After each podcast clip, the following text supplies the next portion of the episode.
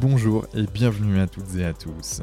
Je suis Quentin Aoustin, passionné par le développement de l'humain et cofondateur de Canopé Human Experience, agence d'accompagnement en bien-être, santé et performance. Avec Génération Canopé, je vous propose d'aller à la rencontre de personnalités, artistes, sportifs, entrepreneurs ou spécialistes pour comprendre comment ils font pour être heureux, en bonne santé et performants et ainsi pouvoir vous en inspirer.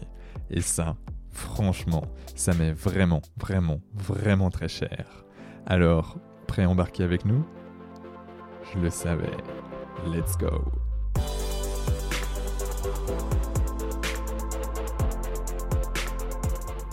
Bonjour à toutes et à tous et bienvenue sur le podcast Génération Canopée. J'ai la joie aujourd'hui d'être en compagnie d'Étienne Bulidon, un ostéopathe pas comme les autres, connu entre autres pour son podcast et surtout la santé. Étienne est un gros bosseur, passionné par son métier, qui l'emmène parfois à voyager très loin, voire très très loin, à travers les frontières des pays, mais pas que. J'espère qu'on aura l'occasion d'y revenir.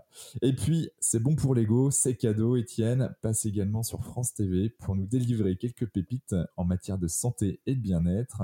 Alors, sois le bienvenu, Étienne. Comment te sens-tu?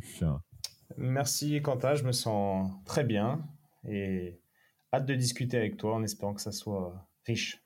Ouais, eh ben, on va tout faire pour en tout cas. en tout cas, je suis, je suis ravi de t'accueillir parce que bon, ça fait quelques, quelques années, j'ai envie de dire que je te suis euh, de par ton podcast et, et de par euh, voilà, ton, ton blog.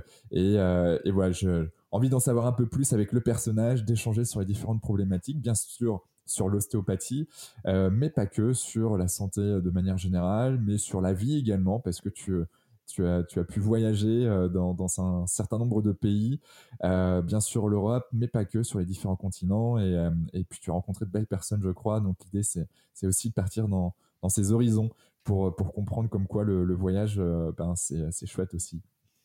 sans plus attendre, ouais, j'ai fait une brève introduction de toi, mais, mais qui es-tu, Étienne? Eh ben, j'ai 32 ans. J'habite sur Lyon et euh, comme tu disais, euh, tu m'as présenté comme un gros bosseur. Après, il faut, faut, voir ce qui est du travail ou, ou pas. Tout dépend ce qu'on appelle travail, mais c'est vrai que je passe beaucoup de temps à, essayer de soigner des gens avec mes mains. Donc, euh, mmh. donc soit en présentiel sur une table dans mon cabinet d'ostéo. Et, et, quand je suis pas avec les patients, c'est vrai que je me pose quand même beaucoup de questions dans le but de mieux soigner les patients et de mieux comprendre l'ostéopathie, qui est un domaine tellement vaste qu'il faut toute une vie, voire plus, pour pour, vraiment devenir très bon dans ce domaine. Donc, voilà, je, je, mets beaucoup d'énergie dans, dans l'ostéopathie. Euh, et puis à côté, euh, bah, je fais un peu de sport, j'ai pas mal de potes, donc euh, j'essaye de voir mes, mes amis, passer du temps en, en, famille, sachant que ma conjointe est, enceinte et va bientôt accoucher. Donc, donc voilà. Félicitations. J'essaie de passer quand même du temps avec, avec ces deux personnes et puis puis voilà quoi, je lis beaucoup aussi. Et ouais. Voilà, pour me présenter. Bon, ben, en tout cas, ça permet de, de, de, voir un bel horizon de toi. Euh, tu lis quoi, toi, en ce moment? Alors là, bah, en ce moment, le problème, c'est que je, je, lis souvent les livres des gens que je vais voir en podcast pour pas arriver sans, sans, les connaître. Euh, là, là j'ai rattaqué euh, la méthode d'Edgar Morin, mais c'est vraiment dur à digérer, je trouve. Donc voilà, je lis ça. Euh, je viens de lire un livre sur le gang des Lyonnais. Voilà, c'était un, gang dans les années 70 qui, qui, braquait à la France entière. C'était intéressant parce que. Il y a un film avec Jean Dujardin, je crois. Euh, non, c'est avec euh, Gérard Lanvin, je crois. Ou Gérard Lanvin Ouais, ouais peut-être Gérard Lanvin. À mon avis, il n'y a pas de jardin dedans, mais, mais je ne l'ai pas vu le film, ou alors il y a longtemps. Mais je pense que c'est ça, ouais. Donc là, j'ai fini ça, mais c'était juste pour me sortir un peu. J'aime bien lire des choses qui me sortent quand même, qui me déconnectent de mon monde, euh, de, mes pensées par rapport à, ce qui me, ouais, à, ce qui prend mon temps toute la journée, c'est-à-dire la santé. Et euh, qu'est-ce que je lis d'autre? J'ai pas mal de choses ouvertes en ce moment. Je lis plusieurs livres en même temps, en fait. Je lis un livre de euh, Monsieur Martinez. Je sais pas quand sera publié le podcast, mais ça sera un, un, prochain invité sur la, sur la symbolique du corps humain et, et, l'importance de la symbolique dans la guérison, c'est super important, super intéressant, plutôt important et intéressant. bref, voilà, je lis des livres de, gens que je vais aller voir et puis d'autres pour me sortir un peu de, de toutes ces réflexions parce que sinon le cerveau il, il va griller quoi. Donc voilà. Bah, c'est clair. Bah, quand on, en plus, quand on aime ce que l'on fait, euh, en effet, la notion de travail euh, peut se poser. Euh, on compte pas ses heures et, on est dans ce flow intense où bah, des fois tu lèves la tête, tu dis ah ouais, ça fait quand même deux heures que je suis dessus, en train de bouquiner, chercher, rechercher. c'est, mais c'est ça qui est, qui est cool aussi d'un côté, c'est quand quand t'aimes ton métier, ben tu vois pas le temps passer. Ouais, c'est ça. Il n'y a, pas beaucoup de différence en fait dans tu vois, il y a des gens qui séparent vraiment leur vie professionnelle de leur vie privée, tout ça. Mm.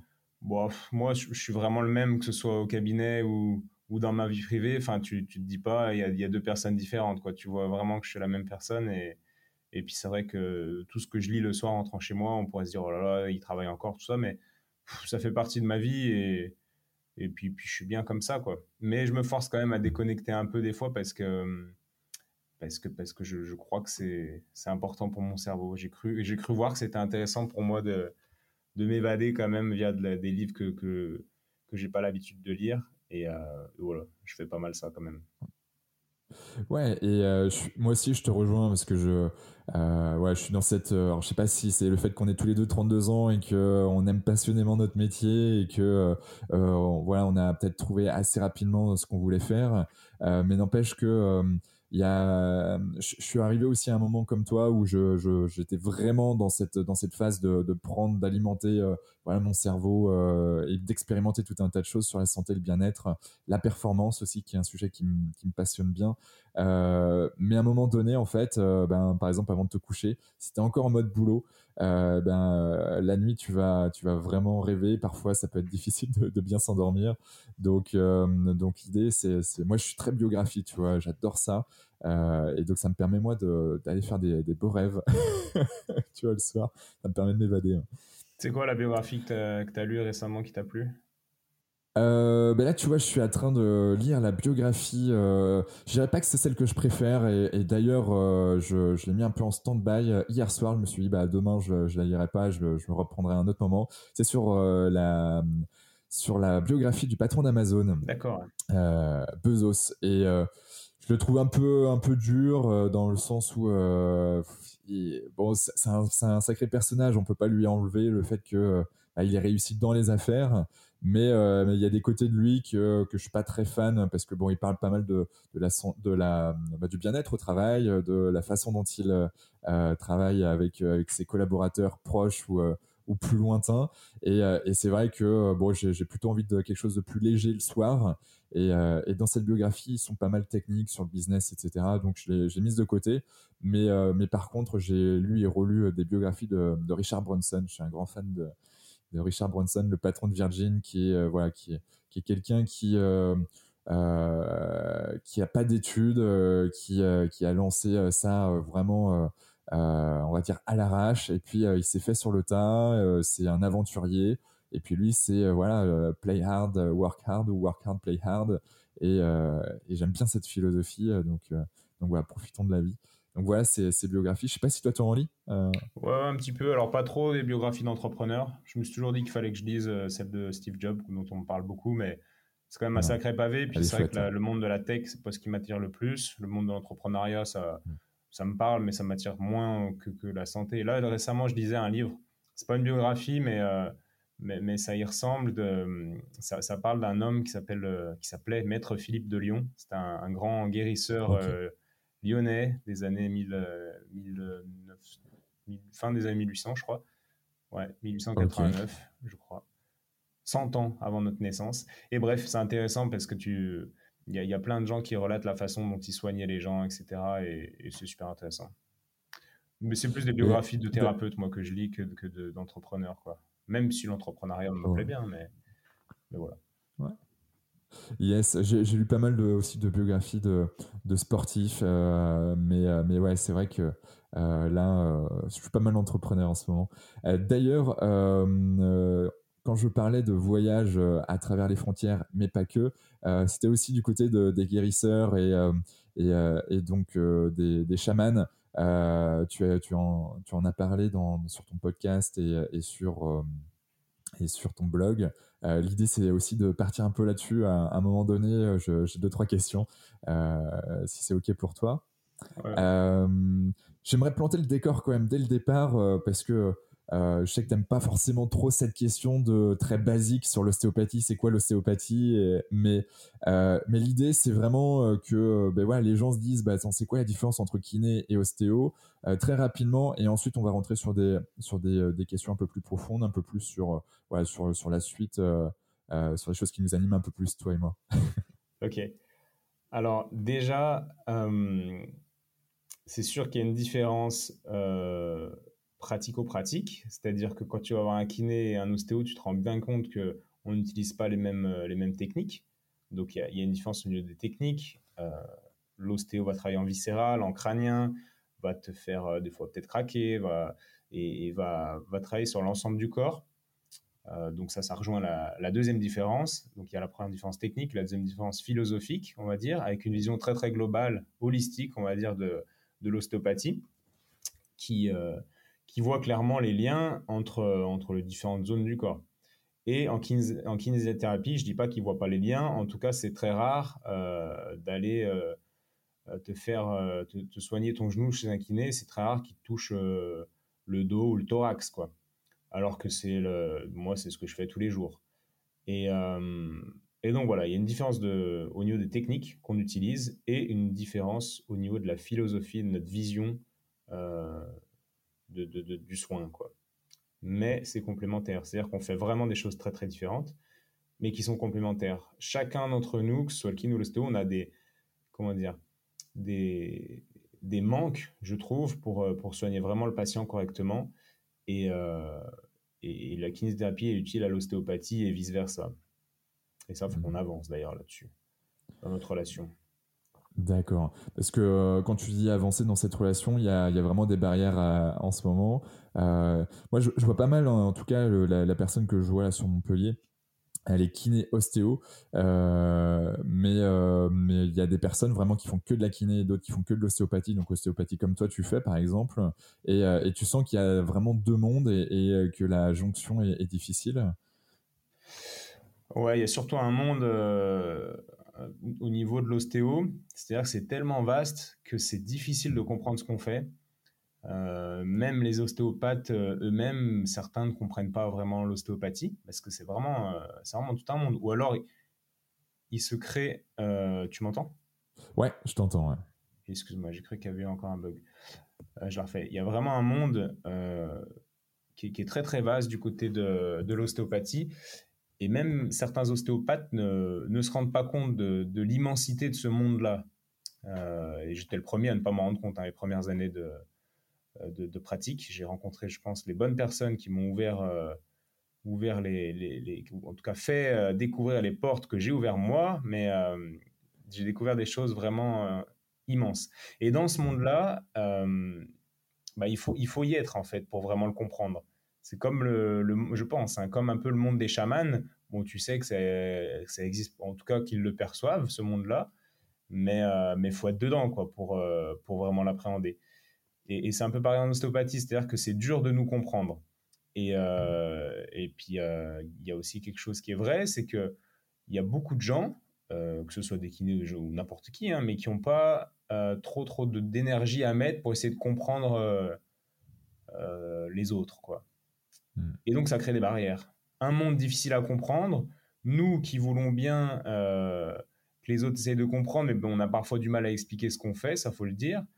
Et, euh, puis des gens qui, qui, s'en foutent un peu, quoi, au final, de, notre monde, qui s'y intéressent pas forcément. Donc, ça fait plusieurs, beaucoup de petites barrières qui, qui, qui, comment dire, qui se répercutent un peu sur le patient parce qu'une prise en charge vraiment optimale, euh, alors, je dis pas qu'un, je, dis pas qu'un kiné et un ostéo suffit à, prendre en charge tout, tout, type de problème, mais euh, si on reste sur l'appareil locomoteur, qui, qui, qui, qui, regroupe pas mal de problématiques pour lesquelles les gens vont voir les kinés et les ostéos, ben, on, on aurait vraiment beaucoup, beaucoup de, de, choses à faire ensemble, les kinés et les ostéos, et je parle pas d'un mec qui fait les deux, mais je parle d'un kiné qui fait que de la kiné et très bien, et d'un ostéo qui fait de la très bonne ostéopathie. Et je pense qu'avec ces deux types de personnes, on, serait beaucoup, beaucoup plus efficace qu'en travaillant chacun dans notre coin. Mais il faut trouver les personnes avec qui tu matches, etc. Et, et c'est pas simple. J'ai la chance d'en avoir quand même trouvé un certain nombre autour de moi, mais, mais je sais que c'est pas le cas de tous mes collègues ostéo et kinés. Quoi. Ouais, ouais, ouais. Bah, en tout cas, c'est un peu plus clair sur euh, l'ostéopathie et la kinésithérapie. Euh, bon, voilà, les grands mouvements, les petits mouvements. je ne vais, pas être si réducteur, non, t'inquiète pas. Euh, mais en tout cas, ça permet de, de voir aussi qu'il y a une philosophie un peu plus, j'ai envie de dire, peut-être mécanique dans la kinésithérapie scolaire, peut-être presque même. Et, et, de l'autre côté, ostéopathie, c'est quelque chose de plus philosophique, euh, même si ben, voilà, il y a, y, a, y, a, y a, de la euh, il y a de la pratique, de l'expérimentation, mais, euh, mais voilà, avec des résultats qui sont complémentaires, quoi qu'il arrive. Ouais, c'est pas mal dit. C'est très très axé sur la biomécanique scolaire, on va dire, la kinésithérapie et l'ostéopathie. Bien sûr que tu connais un peu la biomécanique, mais il y a une dimension, il y a une dimension plus subtile mm. que t'as pas forcément, que t'as pas en kiné, quoi, tout simplement. Et, et, c'est ce qui fait cette dimension-là, un peu spirituelle, etc., euh, nous fait aussi du tort. Mais, mm. mais bon, nier que nier que qu'on ait fait que de matière et qu'il n'y a pas quelque chose de, de, de, comment dire de, de, magique et d'incompréhensible euh, en nous, quoi, en l'humain, c'est quand même. Euh, bah, bah, enfin, moi, je, je, je, comprends pas comment on peut. C'est se mettre des belles œillères, exactement. Ouais, voilà. Mais euh, ouais, on est tous au courant, on sait qu'il y a quelque chose de plus, de plus grand euh, que, que, nous, une certaine, euh, voilà, il y a des choses un peu inexplicables parfois. même tu parlais de, de chaman, tu parlais de, voilà, de, de guérisseur. j'ai eu l'occasion, voilà, j'avais mal au dos, je suis allé voir plusieurs fois mon ostéopathe, kiné. ça, ça voulait pas passer. Je me suis dit, bah mince, j'essayais de travailler sur moi psychologiquement. Et je suis allé voir un, un, prof de Reiki, un maître Reiki, euh, qui est aussi énergéticien et aussi chaman. Et, euh, du coup, je suis allé, euh, je suis allé le voir. Je lui dit bon, mais voilà, ça fait un mois et demi, j'ai, cette aiguille dans, dans, dans, dans le dos, je j'arrive pas à l'enlever. j'ai les, les, cervicales qui, pareil, qui sont hyper fragiles en ce moment. et puis, puis bah, du coup, après une séance d'une heure, ben, la douleur avait complètement disparu. Euh, lui ne savait pas vraiment. Il me dit voilà, je, fais ça depuis plusieurs années, je suis maître Reiki, mais j'ai du mal à expliquer encore pourquoi certains eh ben, euh, euh, n'ont plus de douleur après ben, mon, mon heure avec moi-même, mon heure avec mon, mon, mon patient, pardon. Et, et puis, puis après, je lui ai dit, ben, qu'est-ce que que tu as fait? Et donc, ben voilà, il a dit, j'ai travaillé sur plusieurs points, bien sûr d'un point de vue énergétique, mais aussi sur bah, sur le fait que bah, pour voir si tu n'avais pas des sorts, si tu n'avais pas des choses comme ça. Euh, et euh, c'est vrai que moi, je suis quelqu'un, on va dire, de, qui peut partir très loin, qui est, qui est très ouvert. Mais là, c'était un monde qui, pour moi, était vraiment euh, assez spécial, où je me suis beaucoup interrogé sur, sur, sur ce monde où je me dis, bah, en effet, ça fonctionne. Mais il me dit que j'avais des épées au niveau de la gorge, j'avais bon qu'il a enlevé euh, c'est assez dingue, je trouvais. Et, euh, et, je sais pas, toi, qu'est-ce que tu en penses avec ton retour d'expérience peut-être là-dessus euh, Les gens que tu as pu rencontrer, est-ce que tu en sais un peu plus? Ouais, alors la question est extrêmement vaste et je sais pas si je vais répondre de manière précise, mais c'est sûr que ça existe ces choses-là, tu vois. mais que ce soit un, chaman, un, magnétiseur ou ton maître Reiki ou, ou une passeuse d'âme ou ce qu'on veut, euh, bien sûr que ça, existe. Tu peux pas. En tout cas, ils font des choses que que, que, le, que le, les gens lambda ne comprennent pas, et c'est mmh. normal. Mais, mais il se passe des choses parce que parce qu'il y a des guérisons euh, assez miraculeuses, tu vois, quand tu vas chez ces gens-là. Alors pas tout le temps, mais de la même manière que tu guéris pas tout le temps quand tu vas voir ton kiné ton ostéo. Mais il y a vraiment des choses super intéressantes qui, qui se passent. Donc c'est encore une fois nier nier cela, c'est se mettre des œillères. Mm. Et, et, c'est plus facile hein, de se mettre des œillères dans la vie quand, euh, quand tu préfères être dans tes certitudes. Euh, c'est peut-être plus confortable. Moi, j'ai tendance à, aimer l'inconfort, si tu veux. Donc, euh, donc je m'y intéresse à tout ça. Et, et, évidemment, évidemment que ça existe. Et ça me parle. L'épée, bah, après, l'un va dire l'épée, l'autre va dire une aiguille, l'autre va parler de tes vies antérieures que tu as été planté pendant, sur un champ de guerre. Un autre va te parler juste d'une coupure énergétique en fait, les, mots sont différents, les métaphores changent, mais hmm. la perception que tu as sous ta main euh, en tant que thérapeute quand tu enlèves tes ou quand tu fais ce genre de truc, elle est claire, quoi. Elle est claire et ça devient vraiment réel, quoi. Mais là, on a un niveau très, très élevé, mais rien qu'en ostéopathie, une perte de mobilité que, qu'un médecin ne sentirait évidemment pas, qu'un kiné ne sent pas. Euh, pour nous, c'est, tellement concret que, que, que, c'est, pour moi, c'est une certitude que ça existe. De la même manière que toi, tu vas sentir un verre de vin, tu vas pas pouvoir décortiquer ton verre de vin, évidemment, euh, tous les arômes, etc. Mais si à côté de toi, tu as un œnologue qui fait ça depuis 15 ans, qui est passionné, il va te dire, bah, il y a tel, tel, tel arôme, parce que ces perceptions olfactives seront, seront tellement développées qu'il pourra te le dire de manière claire. Et, mmh. euh, et, dans le soin, en tout cas nous en ostéo, mais ça rejoint euh, tes maîtres Reiki, etc., ben, on, a, on, on, passe notre vie à développer nos perceptions. Donc évidemment qu'on va sentir des choses que les, que les autres ne sentent pas. Et c'est mmh. normal, tout simplement. C'est ben oui, mais tu, pratiques ça tous les jours, donc c'est normal. Hein. C'est comme tout, euh, comme un sportif de haut niveau. Euh, voilà, je, je, regardais le match de l'équipe de France euh, de handball hier, qui, qui a gagné contre le Danemark d'un point, alors que quand tu regardes 95% du match, c'était pas ça. Et, et, franchement, c'est juste dingue ce qu'ils ont fait avec leur remontada. Euh, comme certains peuvent le dire. Mais, mais mine de rien, c'est bah, toutes les heures et les heures et les heures d'entraînement qu'ils ont pu faire avant, euh, et les, heures de match qui ont fait qu'ils ont, ils ont réussi à, gagner, ils ont réussi justement à, se transcender et, à faire les, à mettre en place ce qu'ils qu devaient mettre en place. Donc, euh, donc non, c'est c'est l'habitude. Hein. Plus on pratique, ben plus plus on est bon et, euh, et, encore mieux quand on aime son métier. Ça c'est clair. ok, tu parles de psychologie, toi, avec tes, tes, tes, j'allais dire praticiens encore une fois, mais, mais tes patients. Bah oui, oui, j'en parle. Oui. oui, Je sais pas où tu vas en venir. Va plus loin dans ta question, mais oui, j'en parle. Ouais, bah, dans le sens où, euh, tu vois, j'ai, euh, je discutais avec mon ostéo, il me dit, euh, c'est, vrai que quand j'ai, des personnes qui viennent dans mon cabinet, c'est, c'est, top, nous on est là, on va, on va leur réparer deux, trois choses, on va les accompagner en effet, ou on, voilà, on, travaille sur leur corps, euh, mais ça n'empêche qu'il y a certaines personnes qui reviennent trois, quatre fois par an, toujours avec la même problématique, euh, la même douleur au même endroit, euh, c'est euh, il y a, cette sphère psychologique somatisation qui est, bien présente.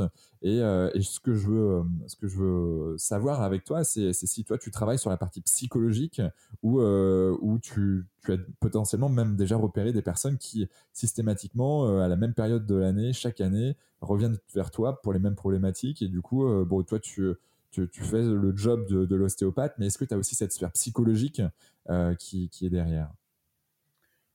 Ok, alors là, du coup, il y a plusieurs questions. Euh, déjà, je voudrais te reprendre sur le fait que si les gens reviennent à la même période chaque année, c'est pas forcément euh, psychologique. En fait, je vais pas mettre les choses dans les cases euh, comme les gens aimeraient qu'on mette les choses dans les cases. ça peut très bien être énergétique. Hein. La médecine chinoise te, te dirait que t'expliquerait d'une manière extrêmement différente si le patient revient tous les, tous les printemps pour la même problématique. Il ne parlera pas des mêmes causes que le psychologue euh, qui, qui voit une, euh, un syndrome d'anniversaire ou ce genre de truc. Euh, mmh. on, a tous des grilles de lecture différentes et, et moi j'ai plusieurs grilles et je veux pas et, et, je, reste quand même principalement comment dire attaché à la grille de lecture ostéopathique et dans ce sens-là j'essaye de pas trop jouer au psychologue et j'ai des mmh. contacts surtout un avec qui je travaille beaucoup euh, pour renvoyer chez les psychologues. Après, dire qu'on ne fait pas de psychologie en ostéopathie, c'est compliqué. Parce que quand tu travailles sur le corps, encore une fois, tu ne peux pas décorréler, séparer l'esprit du corps. Donc, quand tu travailles sur le corps et que tu libères ce qu'on appelle des rétentions, des blocages ou ce que tu veux, il y a quelque chose qui se passe aussi au niveau de, au niveau de l'inconscient, j'allais dire du cerveau, mais de la partie inconsciente du cerveau, euh, de la même manière que, que que, que, tu pourrais libérer quelque chose ou réactiver quelque chose en allant voir un hypnothérapeute ou un psy. Donc, est-ce qu'on fait de la psychologie en ostéopathie?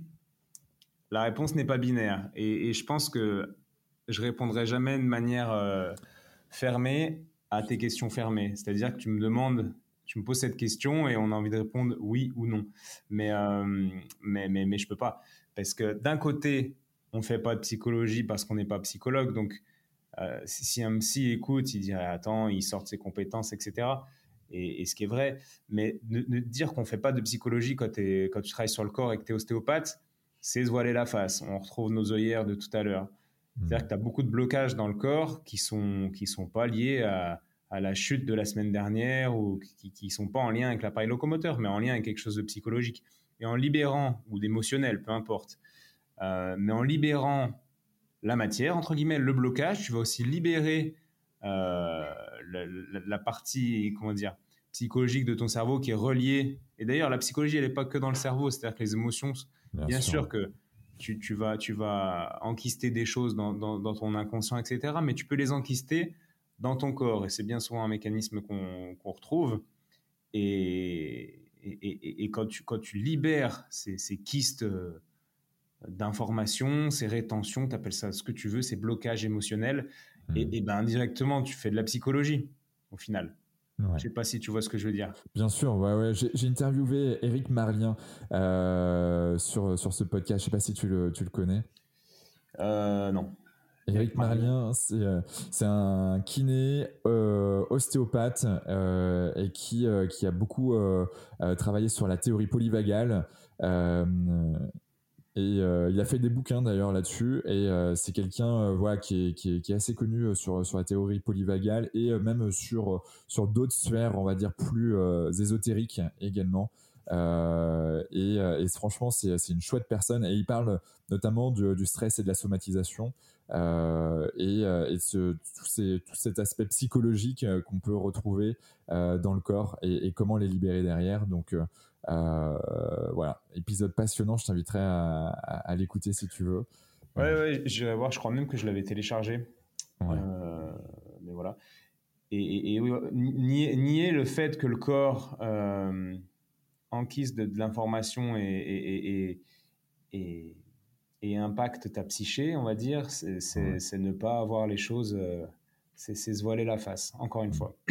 Donc oui, indirectement, on fait de la psychologie pour répondre de manière euh, binaire à ta question. Ouais. ouais.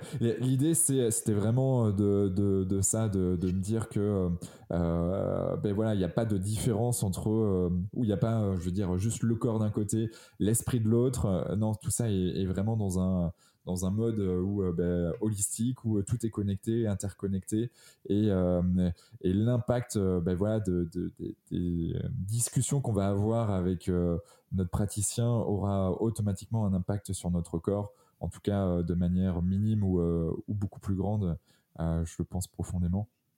Donc, donc ok, donc voilà, on est, on est bien sur cette sphère et c'est important justement d'être à l'écoute et même mine de rien, le fait d'être au contact, de dire ok, t'as mal quelque part, vas-y, explique-moi, montre-moi où est-ce que c'est, etc.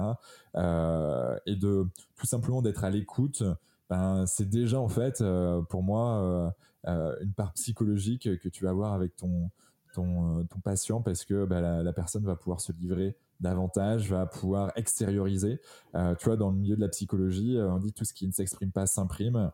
Euh, ben c'est c'est un peu ça, le fait de, de décortiquer avec des questions, voilà ce qui ce qui se passe dans, dans, ton corps, dans ton esprit pour pour faire ressortir ça. C'est ça. Sauf que nous, les questions, les, moi, je les pose un petit peu verbalement, si tu veux, mais la, les questions sont d'abord adressées au tissu, via mes mains, au corps mmh. du patient, si tu veux. Et, j'aime beaucoup l'idée, et je le fais encore une fois tous les jours, d'interroger le corps avant le patient. C'est-à-dire que souvent, euh, je zappe un petit peu l'interrogatoire, mm, et puis je vais voir tout de suite le corps, puis je, reprends l'interrogatoire sur la table une fois que j'ai senti des choses pour mettre. Euh, tu perds moins de temps, quoi, et tu te fais pas biaiser par des choses. Euh, en, fait, en fait, il y a beaucoup de praticiens peut-être pas en ostéopathie, mais qui, qui interroge avec le mental, avec le cerveau, tu vois, qui disent alors, euh, quels sont tes antécédents? Ok, tu as eu une telle entorse, ah oui, d'accord, entorse, machin, truc. Et euh, bon, moi, je, je, réfléchis pas trop comme ça, même si c'est dans un coin de ma tête, mais j'essaie de faire abstraction de tout ça et de, et de me fier à ma perception. Parce que tu peux avoir une entorse, deux entorses, dix entorses, ça se trouve, c'est pas ces entorses qui vont avoir un impact. Et le lien, c'est pas un lien intellectuel que tu vas faire entre l'entorse, par exemple, et le mal de dos du patient c'est un lien tissulaire. Et donc, savoir tout l'historique, il y a des gens qui viennent avec un listing pas possible, pour moi, ça n'a pas vraiment de sens parce que tu, vois vraiment ce qui ressort sous les mains.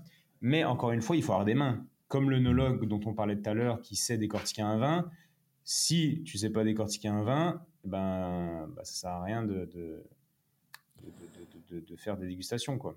Ah d'animer des dégustations. C'est clair. Bah, il y, a plusieurs choses. Excuse-moi, vas-y. Et, non, et, donc ça rejoint, ça rejoint le, cet interrogatoire euh, et, ces liens euh, entre les différentes zones du corps. Tu es obligé de le faire. Je me mets à la place du mec qui a pas de main. Euh, j'entends pas de main par le fait qu'il a jamais développé sa perception plus que ça bloque, ça bloque pas. Quoi.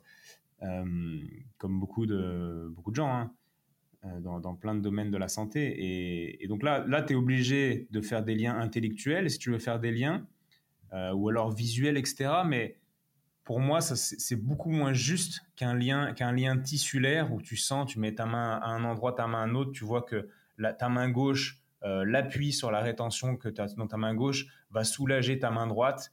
Enfin, mmh. c'est tellement clair que, que, ça me paraît beaucoup plus juste de, de, se fier au tissu que de se fier à ce que raconte le patient et, et, à ton mental au final. Mmh. Le mental ne communiquant pas bien avec les tissus. C'est, une autre forme de récepteur qu'il faut euh, activer dans ton cerveau que, la superficie euh, du mental. Et le corps ne triche pas. Euh, contrairement à notre cerveau qui, en effet, tu as employé un mot qui est le mot biais. on est biaisé, biaisé par, ben, le, praticien, biaisé par le contexte dans lequel nous sommes, biaisé par tout un tas de choses, par notre histoire, nos croyances. bref, il y a il y, a, plusieurs choses, plusieurs grilles de lecture sur cet aspect-là. Et puis, mais le corps. Je ne sais pas si j'ai employé le mot biais, je ne pensais pas l'avoir employé, mais ça, tu vois, je crois que ça fait partie, euh, ça fait partie de l'expérience du thérapeute. C'est-à-dire qu'il y, y, a tout un, courant d'evidence-based euh, qui, va te dire, ouais, il faut pas de biais, machin, mais évidemment que tu es biaisé. Si tu as 20 ans d'expérience, heureusement que tu es biaisé. C'est-à-dire que tu seras bien meilleur que le gars qui sort de l'école. C'est pour moi d'une du bon sens en fait. Et, oui, tu es biaisé. Bien sûr que je suis biaisé par toutes les expériences que j'ai eues, bien, bien sûr. Et, et, heureusement. Voilà. Je suis pas du tout anti-biais. Tu vois, toutes ces vidéos YouTube, j'ai l'impression que tout le monde fait des vidéos, ah, il y a un biais, tel biais. Mais, mais là, on est dans le mental. Et, et, c'est pas ça notre pratique. Notre pratique, elle est basée sur l'expérience qu'on a. Et, et bien sûr que c'est biaisé et je l'assume à 100%. J'ai pas de problème. les, gens viennent, les gens viennent pas pour euh, les gens, les gens viennent pas pour euh, pour que je leur fasse remplir un, questionnaire et que je l'analyse. Les gens viennent pour mes mains, pour mon pour mon analyse, qui sera pas la même que celle du voisin. Et, et j'ai pas de problème avec ça, quoi. Ouais, ben euh, ça se voit et c'est complètement ok. Et, au contraire, ce qu'ils veulent aussi, c'est des résultats. C'est c'est pas que une grille d'analyse, un diag et et puis voilà. C'est c'est aller plus loin ils veulent des résultats et ils veulent aussi des gens qui ne trichent pas, tu vois. Moi, je pense qu'une des choses qui, qui, me, qui me caractérise et, qui fait que les gens font confiance, c'est que je triche pas. C'est-à-dire que si je sais pas, je le dis, j'ai aucun problème. Je le dis et, surtout, je cherche. Et du mmh. coup, j'ai plein de gens qui viennent euh, pour des problèmes euh, que j'appelle complexes. Et c'est pas grave, j'assume. C'est quoi un problème complexe euh, pour toi? Ben, faut reprendre la définition du mot complexe parce que, déjà qu'elle soit à peu près la même pour tout le monde, c'est-à-dire que on, peut appeler ça multifactoriel. Mmh. Complexe dans le sens où il n'y a, où a pas une origine. C'est-à-dire que tu as un résultat qui est le symptôme pour lequel le patient euh, vient de consulter. Et, dans, les, dans les origines de symptômes, il va avoir plusieurs sources. Et, euh, et, moi, j'aime bien appréhender les problèmes en regardant les, multiples, les potentielles multiples sources. Et, donc, ça peut être euh, une grosse source psychologique, mais ça peut être aussi un, blocage, euh, une, restriction de mobilité, une rétention euh, viscérale de tel ou tel organe. Ça peut être un blocage mécanique pur. Et souvent, c'est l'ensemble de ces trois choses. Et donc, tu vas voir, le, désolé pour le kiné, mais tu vas voir le kiné, va dire, bah, faut travailler la mobilité lombaire. Effectivement, les lombaires sont raides. Mais en fait, faut être capable de voir autre chose. Le corps n'est pas, l'humain n'est pas un ensemble d'os et de muscles. Mhm. Et, ne voir que l'appareil musculosquelettique est une, est une grande. Euh, est, une erreur. C'est se mettre des œillères, encore une fois. Et, moi, j'aime appréhender le patient en considérant différents systèmes. Son système euh, méningé, l'axe crânio-sacré, son système musculosquelettique, évidemment, son système viscéral, qui est un système que peu de gens euh, vont investiguer. Et tous ces systèmes interagissent les uns avec les autres. Et, et voilà, il faut, faut avoir un, une pensée, un cerveau entraîné pour réfléchir de, cette manière, il faut aussi connaître des techniques. Parce que si tu connais que des techniques qui visent l'appareil locomoteur, comme, comme la plupart des kinés. Et j'adore la kiné, hein. c'est un peu dénigrant ce que je dis, mais, mais ce n'est pas du tout mon intention. Mais si tu n'as que des techniques qui concernent l'appareil locomoteur, forcément ta vision, c'est appareil locomoteur. Ta grille de lecture, c'est ah, bah, il y a un déséquilibre, tu es plus musclé ici, pas assez musclé là. Bon, euh, des fois c'est juste, hein, mais souvent c'est pas le plus gros facteur qui fait que le patient a mal. C'est réducteur peut-être. Qu'est-ce qu'un, c'est réducteur souvent. Et qu'est-ce qu'un problème complexe? Pour moi, c'est un problème euh, qui est difficile à régler parce que les origines du problème sont multiples et il faut essayer de jouer sur plusieurs tableaux euh, en même temps, viser très juste et, et, voir les choses de manière large. Et on peut prendre aussi le, mot complexe dans le, champ, dans, dans le sens compliqué. Euh, c'est-à-dire que c'est des gens qui n'arrivent pas à régler leurs problèmes, quoi, tout simplement. Donc il y a ces deux, il y a ces deux choses que j'entends dans le, dans, la, dans le mot complexe, qui est ma définition et pas une définition universelle. Hein. Non, mais ça, ça, permet en tout cas de mettre tout le monde sur le, sur le même piédestal et, et, de se dire, OK, donc euh, voilà, la complexité, euh, voilà ce que c'est pour toi. Donc tu as des personnes complexes et toi, tu es, complètement en phase, tu es complètement OK à dire, bah, je ne sais pas, mais par contre, je vais chercher, je vais rechercher et euh, je vais essayer de trouver des solutions à, ces problématiques. Ouais, voilà. Et, et j'essaye de m'entourer de gens, un peu comme toi peut-être dans ton entreprise, de gens qui sont, qui, sont, qui sont vraiment bons dans leur domaine, quoi. Et pour pouvoir Hmm. Parce que bien souvent, je dis, bah là, moi, je vais être limité et je renvoie vers quelqu'un. Mais en fait, renvoyer de, manière pertinente à la bonne personne, ça a une énorme valeur. Et donc, ça aussi, je hmm. considère que c'est du travail de l'ostéopathe, enfin, que c'est mon travail et, j'y passe du temps depuis des années à essayer de, rencontrer les bonnes personnes pour réorienter. Et souvent, la valeur, en fait, dans, dans, ma consultation, c'est d'orienter vers le, bon, médecin, le bon chirurgien, tu vois, ou le bon euh, psychologue. L'autre fois, j'ai un gars qui vient me voir pour un problème d'épaule et moi, clairement, je sens qu'en ostéo, on va être hyper limité et qu'il y a sûrement un, examen qui n'a pas été fait pour diagnostiquer ce qui doit, euh, je pense, être diagnostiqué. Et du coup, je l'ai envoyé vers la bonne personne. Bon, là, je sais pas où il en est, mais ça arrive tout le temps, ça. Et, je suis quasiment sûr qu'on va lui trouver quelque chose et qu'il va dire merci, personne ne l'avait vu. Et en fait, hmm. euh, personne n'avait vu assez loin, mais moi, je ne l'ai pas vu non plus. Enfin, je l'ai juste suspecté le truc, envoyé à la bonne personne et paf, problème réglé, quoi. Bon, hmm. ça, c'est quand ça se passe de manière simple, mais, mais voilà, mon rôle, je le considère aussi en tant que. Je me considère aussi comme un facilitateur, quoi. Ouais, euh, un, matcheur qui fait matcher les bonnes personnes avec euh, les, bonnes problématiques également, et, euh, et puis un facilitateur, ouais, je, je, vois le truc. Ok. Euh, d'ailleurs, comment toi tu progresses là-dessus? Euh, Tu as ton podcast et surtout la santé où tu vas interviewer voilà, des, des rockstars dans leur domaine. Euh, tu, tu, tu, comment tu fais? Tu lis des bouquins? Tu, euh Ouais, il y, a une, comment dire, une, une, tradition un peu de compagnonnage en ostéopathie, comme dans, dans, des métiers de, de artisanaux. Manuel, ouais. Artisanaux, Manuel, ouais. Euh, et, donc, euh, donc j'essaye de fréquenter des gens beaucoup plus expérimentés que moi et, meilleurs que moi, quoi, tout simplement. Des gens qui m'inspirent.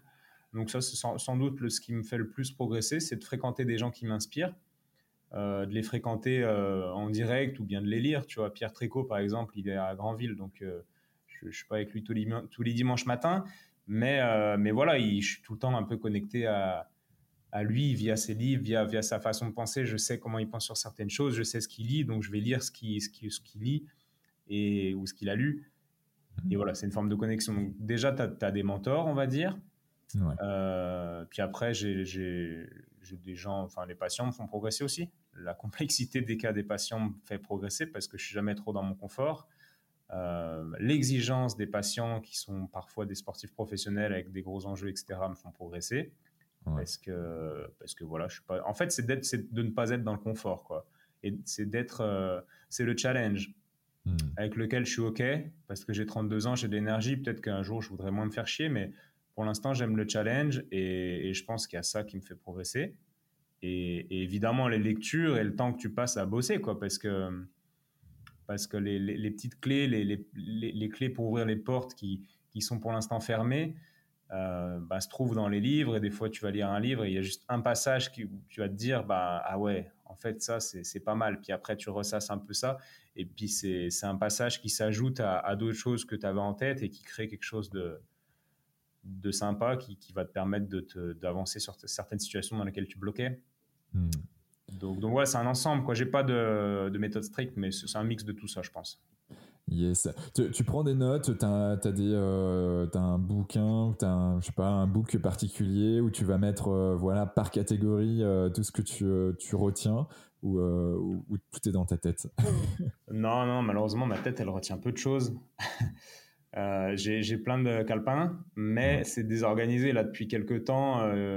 j'ai pas le pote qui un peu blogueur, des, des gars qui, qui, écrivent sur le, sur le deuxième cerveau. Alors, pas l'intestin, mais sur euh, se construire un second cerveau avec des applis, machin, c'est un peu des trucs de geek, tu vois, c'est pas du tout. Ouais, bah, avec le no-code notamment, tu peux, tu peux faire plein de choses.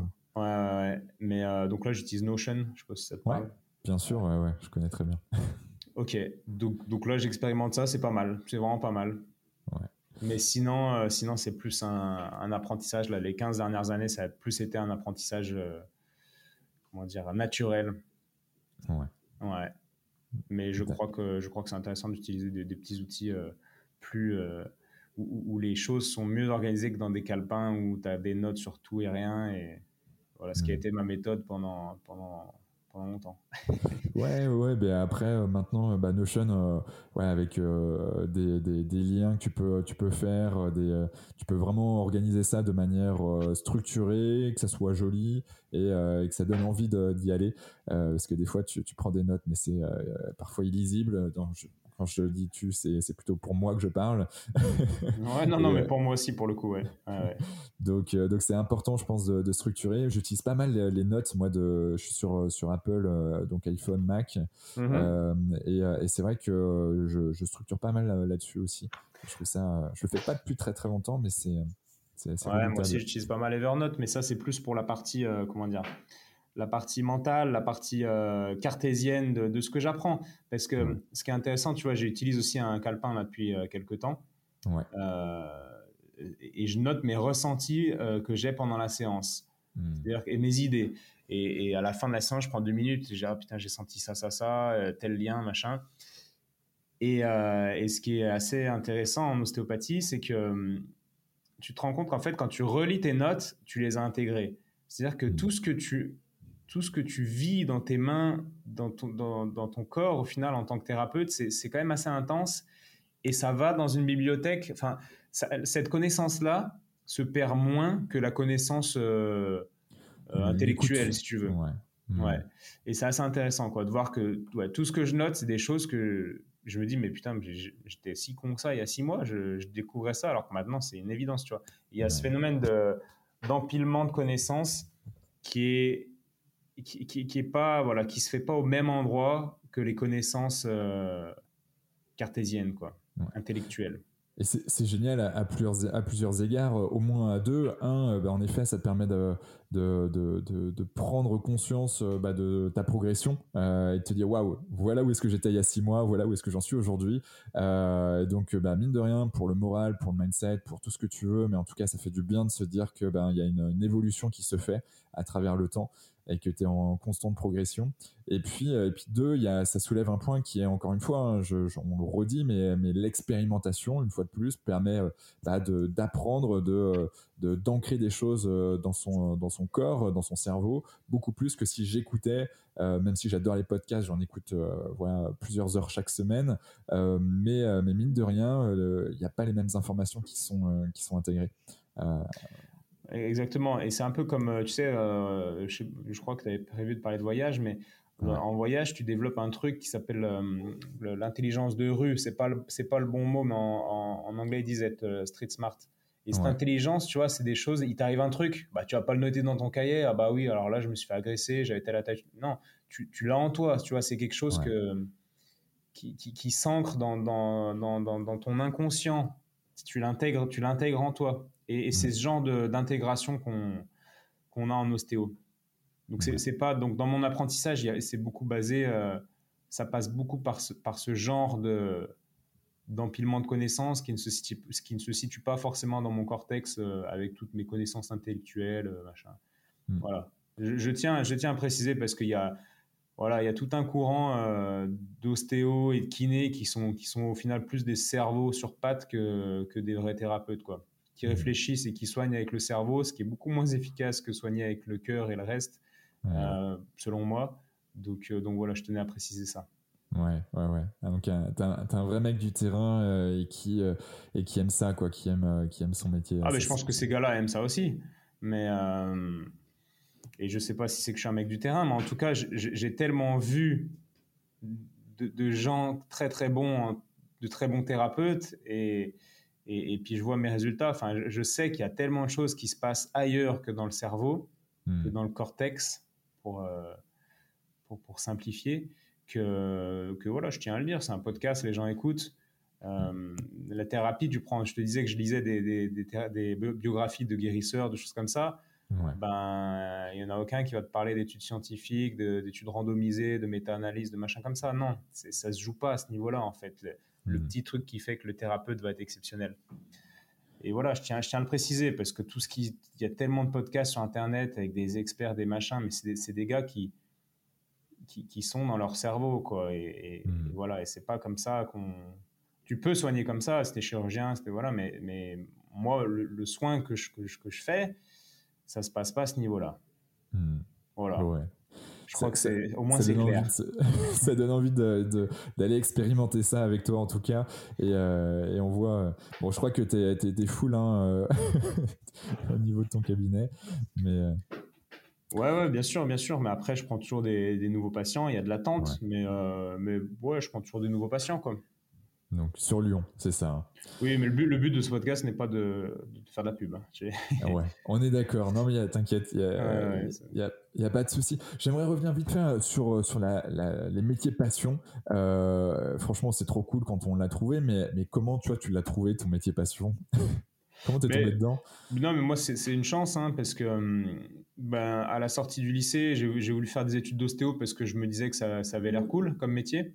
Euh, mais bon, je ne pensais pas du tout découvrir tout ce que j'ai découvert. Je pensais pas, même à la fin de mes études, après six ans d'études, je pensais pas faire ce que je fais aujourd'hui. C'est-à-dire que c'est un métier que déjà mes valeurs personnelles ont évolué, euh, ont évolué et, et, sont et sont et fit très très bien avec les valeurs de l'ostéopathie. Mmh, et, et, voilà, j'ai eu la chance de découvrir un, un, métier tellement large qui correspond à, à, mes valeurs et, et qui m'anime quoi. Mais c'est de la chance. Hein. Je pense qu'il y a un facteur chance énorme. J'ai pas fait, j'ai pas travaillé mon ikigai, j'ai pas, j'ai pas fait des bilans, des machins à droite à gauche. Non, c'est de la chance. Et c'est beaucoup de travail. Parce que je crois que plus tu travailles dans, dans un domaine, plus tu te rends compte que tu es que tu que es mauvais. On pourra parler de l'effet de Dunning-Kruger si tu veux. Et, et, voilà, et cette frustration d'être mauvais, ben moi ça me challenge parce que je me considère pas comme mauvais, mais pas assez bon, quoi. C'est clair. Mm. Et, et, je crois que c'est cette frustration-là aussi qui, qui, qui me, qui, qui, me motive, quoi. D'ailleurs, euh, pour celles et ceux qui ne connaissent pas le biais Dunning-Kruger, Dunning-Kruger, il y a deux versions de Dunning-Kruger. Il y a le Dunning-Kruger qui, euh, qui est en gros la personne euh, qui se dit qu'il sait faire et qui au final ne sait pas faire. En gros, je simplifie extrêmement. il y a l'effet aussi inverse, c'est qu'il y a des personnes qui savent super bien faire, mais qui ont un peu le, syndrome de l'imposteur plus plus plus et, et qui disent qu'ils ne savent pas faire. Or, c'est potentiellement des personnes très fortes. Euh, qu'on peut retrouver assez facilement en entreprise. Euh, donc j'accompagne notamment sur les facteurs humains euh, voilà un, groupe de BTP et, avec les managers justement on apprend à, décortiquer et comment et comprendre un peu les biais cognitifs qu'on peut avoir sur chantier notamment. Mais voilà. Parenthèse close Euh, donc ouais, effet de Kruger. Et donc ça, c'est important. Donc métier passion, tu l'as trouvé, tu as beaucoup bossé. Euh, aujourd'hui, comment tu, euh, je pense qu'on l'a un peu, un peu, un peu senti, mais comment tu arrives à garder cette flamme? Ben, je pense que c'est le challenge. Je sais pas comment tu l'as senti. C'est, quelle est ton idée euh, Comment tu l'as senti, toi? je, le vois à plusieurs grilles, euh, euh, plusieurs, plusieurs choses. Un, tu as besoin et t'aimes sortir de ta zone de confort. Donc, le fait de sortir de sa zone de confort te permet bah, d'apprendre de nouvelles choses et donc d'être dans un, une sorte de système d'amélioration continue qui permet que tu jamais vraiment rassasié. tu as, ce côté-là. Tu as de l'autre côté et qui, fait, qui va dans le même sens, hein, mais tu, tu lis tu, tu, tu, vas à la rencontre des personnes qui, qui, qui, sont bons dans leur domaine et qui sont soit directement euh, lié, soit connexe en tout cas à ton métier euh, et qui te permettent toi de progresser. Et, euh, et je pense que tout ça, là, le, entre le podcast, ce que tu peux publier, le fait d'être dans, dans, certains médias, ça, te, ça te permet de voilà, de, de, de, sentir que tu es aussi utile. Et le fait de sentir qu'on est aussi utile, je pense qu'on a bah, ça, nous, euh, ça, nous, euh, ça nous remplit, euh, pas totalement bien évidemment, mais ça nous permet d'avancer et de se dire qu'on est, qu'on est aussi au bon endroit parce que ben, on voit que les résultats fonctionnent. Ouais, puis il y a aussi le, la, la, comment dire, la vastitude du, de l'ostéopathie. En fait, c'est tellement vaste que je sais à peu près tout ce qu'il y a. Enfin, j'ai une image de tout ce que je dois encore apprendre qui est tellement monstrueuse que du coup, des fois, je suis là, oh, putain, comment, comment je vais faire? Il me reste que 50 années de vie, tu vois. Et, et, et, je pense qu'il y a ça aussi. Je suis dans un domaine qui est, qui est infini. Et mm. après, après, tu peux, il y a quand même beaucoup de domaines comme ça, mais euh, l'ostéopathie est particulièrement euh, propice à, à cette, cette, dynamique d'apprentissage continu tout au long de la vie, quoi. Il n'y a, y a, pas de, y a pas beaucoup de limites, en fait, dans, dans cette pratique. Tu t'es donné un plan, toi, euh, du style, euh, dans 5 ans, il faut que je sois euh, à tel niveau, ou à 10 ans, ou à 20 ans Tu, tu as, des choses comme ça Tu as des jalons? Non, j'ai plus ça. Je faisais ça avant, quand, voilà, quand, j'avais des potes, enfin, j'ai toujours mes potes, hein, mes potes blogueurs, machin, truc très, très dans le mental, machin. Maintenant, non, moi, ma vie, tu vois, je serais millionnaire, ça sera à peu près la même. Je travaillerais peut-être un peu moins en consulte, mais, mais non, non, non continuer à faire ce que je fais, rester en bonne santé. Et... Non, j'ai pas vraiment de plan, quoi. Je verrai ce qui se passe. Ouais. Parce que je suis, en fait, je suis, je suis bien, là, vraiment, je suis, je, suis bien. Je, je, me vois pas. Si tu me dis, tu, tu restes comme ça toute ta vie, ça me va. Hein. ouais. c'est trop cool, trop cool quand tu as bah, quand t'es au bon endroit, au bon moment, euh, bah ouais, t'es comme ça, quoi, t'es bien. ouais. Non, j'ai des trucs sur lesquels j'ai envie de progresser, mais je me fais pas chier à mettre des, des échéances, des trucs comme ça. Même si des fois, bon, peut-être que ce sera intéressant, mais, mais en tout cas, en ce moment, je suis pas dans ce délire-là, quoi. Yes. Je, je, passe sur, euh, et surtout la santé, donc ton podcast. Euh, bon, tu as, as, un paquet de, d'interviews. Euh, est-ce qu'il y en a un qui t'a marqué plus que plus qu'un autre? Ben, il y en a plusieurs, il y en a plusieurs, mais je dirais Pierre Tricot, encore une fois. Le fameux. ouais, le fameux, parce que, parce que, parce que voilà, je le connaissais via ses livres et c'est le gars peut-être envers lequel j'ai le plus transféré, mais enfin, je me, je, me, je me vois le. Comment dire Je transfère plus le. Mon, mon moi futur. Tu vois ce que je veux dire? Ouais, C'est un, un, gars qui fait, qui fait ce que je fais depuis beaucoup plus longtemps et, euh, et, et, voilà, et qui a jamais triché, et qui, qui, a beaucoup bossé, et qui est devenu très, très, très, très bon. Et, et ouais, c'est lui qui qui est le plus proche de ce que je peux potentiellement être à l'avenir. Enfin, ouais, c'est celui qui m'a le plus, euh, qui m'inspire le plus, quoi. Donc, je dirais Pierre Tricot pour répondre à ta question. Après, il y en a d'autres qui sont très, qui, qui, m'ont vachement inspiré et marqué, mais, mais je me suis moins identifié à, à, d'autres gens. Je pense à François Levin sur la, le podcast, c'est le numéro 40 sur la psychologie biodynamique. Pour, euh, pour, faire le lien entre le, la tête et le corps, je conseille euh, d'aller écouter et, et, aux gens qui écoutent d'aller écouter. C'est, il est énorme. Ce gars, c'est énorme. Le podcast, c'est peut-être euh, le plus riche de tous les épisodes que j'ai fait en termes de profondeur, de justesse dans les mots, etc. Enfin, c'est énorme. Mais, On mettra dans les notes du podcast, de toute façon, tous les liens. Ouais, mais je m'identifie moins à ce gars parce que parce qu'il est pas ostéo et voilà, Tricot, c'est bah, il fait ce que je fais tous les jours. Donc, euh, donc voilà. Ok. Bon, ben, euh, ça, c'est. Euh, il, a, quel âge, Mister Tricot? Il a 73 ans. Ok, waouh. Donc, donc, en effet, il y a, il y a des heures au compteur en, matière d'ostéopathie. Des heures de vol. c'est clair. C'est hyper important d'avoir des mentors comme ça qui, qui, qui t'animent, qui, voilà, qui, qui, ont vu beaucoup de choses, mais qui n'ont pas encore tout vu non plus. Et donc, voilà, quand il y a, y a, une belle connexion qui se fait et qu'il y a des échanges possibles avec ces personnes-là, franchement, c'est juste du, du bonheur. Mmh. Euh, ok. ce podcast, tu, l'as développé comment euh, C'est parti de quoi à la base? Pourquoi Parce que je sais que tu aimes bien Tim Ferriss. Euh, en effet, moi j'ai lu La semaine de 4 heures, donc il y a un bouquin de Tim Ferriss. je sais pas, peut-être que la première version c'était il y a une petite vingtaine d'années. je sais pas, 15 ans ou quelque chose comme ça. Et c'est vrai que je trouvais déjà très attirant, en tout cas comme bouquin, parce que cette semaine de 4 heures, tu as envie de, même s'il bosse plus que 4 heures, mais, euh, mais, mais l'idée, c'est vraiment de, de, pouvoir voyager euh, en travaillant. Euh, c'est un peu ça le, le, une des facettes en tout cas du bouquin. et Tim Ferriss un super podcast, voilà, qui fait je ne sais combien d'auditions, mais c'est juste dingue. c'est par rapport à ça que tu as développé ton podcast ou c'est par rapport à autre chose, un autre moyen que tu voulais développer? Bah, c'est pas que, que par rapport à Tim Ferriss, euh, même si oui, c'est vrai que j'aimais bien Tim Ferriss. Dans ma période où, où j'essayais d'optimiser les trucs, machin, tu vois, que j'étais un peu dans. je crois qu'on est passé par là, moi. Dans, ah, ce genre de choses, on, est on est tous passés par, par cette période, je pense.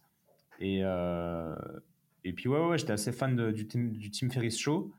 Et, et, puis, puis après, j'ai toujours aimé poser des questions. Tu vois, en, en, classe, je posais beaucoup de questions. Euh, aux, profs, ça faisait marrer un peu les copains des fois. Euh, et puis, puis moi, enfin, j'ai jamais trop compris les gens qui avaient pas de questions, quoi. Genre avec un gars de ouf en face d'eux et qui avait pas de questions. Il disait vous avez des questions et moi j'étais là, vous êtes sérieux les gars, vous avez pas de questions. Ça m'a toujours euh, interrogé quoi. Bon hmm. après maintenant voilà, je, comprends à quel point on, vit dans des mondes différents tous en tant qu'être humain et, c'est très bien et très riche. Hmm. Mais euh, du coup voilà, j'ai toujours aimé les, poser des questions j'ai toujours aimé les podcasts pour apprendre l'anglais, pour euh, perfectionner mon anglais. J'écoutais beaucoup de podcasts en anglais, c'était il y a, je sais pas, peut-être 10 ans. Euh, et, donc, j'ai commencé à faire des podcasts moi-même avec mon dictaphone, sans, sans, euh, c'était juste pour ne pas perdre les, le savoir des, gens que je rencontrais, quoi. Donc, j'enregistrais, je posais des questions sur mon dictaphone. Ça me permettrait de rencontrer, de rencontrer des gens, tout ça. Et puis après, j'ai rencontré une, une amie qui, est, qui bossait à la radio et qui pouvait faire le montage, sachant que moi, je, ça m'intéresse pas et j'ai pas envie de prendre le temps pour monter des épisodes, tout ça. Et donc, euh, elle me faisait le montage et tout, et c'est parti comme ça, quoi. Bon, cool. naturellement, en fait, naturellement. Puis c'est vrai que c'est, ça me va bien. J'ai pas développé ça pour, euh, tu vois, il y en a qui vont développer ça, euh, c'est peut-être ton cas d'ailleurs, je sais pas, mais pour accompagner un business, pour de la visibilité, machin, truc. Moi, c'est vraiment pour apprendre moi, en fait. Hein. Et je le répète souvent c'est cool, hein, si c'est écouté, c'est très bien. Mais, mais le cabinet, tu sais, quand tu es ostéo, le cabinet, quand il est plein, il est plein, quoi. Bon, là, il s'avère que maintenant, je vais vendre une formation ostéo et sport. Donc, euh, ça va me permettre de marketer un peu, si tu veux. Mais, mais le, but, le but de base, il est, il est pas du tout là, quoi. Ou en présentiel. Comment? En ligne ou en présentiel? Non, en présentiel. En ah, présentiel, évidemment. Tu, tu commences à me connaître. parce qu'il y a d'un côté le Team Ferris Show et, de l'autre côté euh, euh, le, le, vrai Étienne Bulidon. Donc, euh. ouais, non, non, moi je pense que la finalité, le, numérique c'est cool, mais la finalité, bah, c'est moi, c'est de rencontrer les humains. Alors je peux pas rencontrer tout le monde. Il y a plein de gens qui me disent. ah, je suis de passage sur Lyon, on peut boire un verre. Bah, évidemment que je peux pas boire des verres avec tout le monde, sinon je ferais ça tous les jours. Mais Mais par contre, si voilà, rencontrer les gens dans une formation, rencontrer les gens au cabinet, ça, j'aime bien. Hier soir, j'ai vu un gars qui, qui est du Vaucluse, peut-être qu'il écoutera ce podcast, qui est ostéo et qui écoute les podcasts, justement, et euh, qui est en formation sur Lyon. Et bref, il, il avait pris rendez-vous à l'avance pour, euh, pour venir faire une consulte. Et c'était cool. Et mmh. euh, bah, comme ça, je lui ai fait sa consulte. il est content. En plus, on se rencontre, etc. Et, et donc voilà. Et ça, c'est une des finalités. C'est un mot fort, mais c'est un des objectifs. De... C'est la vraie vie, quoi. Je suis vraiment, ouais, j'aime la vraie vie. Plus, que, plus que les zooms et ce genre de trucs, quoi. Ouais, mais ouais, ouais, ouais. Je, je, peux comprendre le, le, fait de d'échanger, de, se toucher euh, dans le bon sens du terme, euh, de, de, se connecter à la personne, c'est quand même euh, ouais. c'est énorme. tu vois, on n'aura jamais la connexion là derrière un écran qu'on aurait pu avoir en vrai. Surtout moi qui suis sensible à ça, c'est mais mm. ouais, c'est c'est dommage. Mais mais c'est comme ça. c'est pas grave. Mais peut-être que quand tu viendras à Lyon, on pourra se voir en vrai. Et euh, complètement, euh, ça m'arrive, j'ai de très bons amis euh, lyonnais. donc, je suis sur Montpellier, on n'est pas très très loin. et d'ailleurs, si tu passes sur Montpellier, n'hésite pas à, faire signe. Avec plaisir. Je suis complètement en phase. J'aimerais qu'on, avant de partir dans les voyages, tout ça, c'est un sujet là qui, moi, qui me passionne moi aussi. Hein. j'ai eu l'occasion de, de, pas mal voyager. Euh, si je pars sur la sphère sportive haut niveau, donc tu accompagnes euh, aujourd'hui euh, Asvel Basket, donc tant sur la partie féminine que masculine.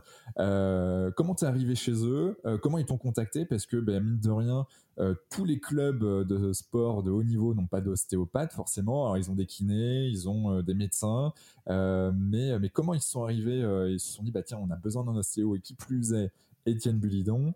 Et, euh, et puis comment toi, tu, quel est ton apport aujourd'hui euh, dans, dans, cette sphère? Ben, En fait, eux, ils avaient déjà des ostéos. donc, euh, donc voilà, c'est pas moi qui ai fait le chemin. Il, était déjà fait. Puis, puis ils voulaient changer en fait. Au début, j'ai commencé avec les filles.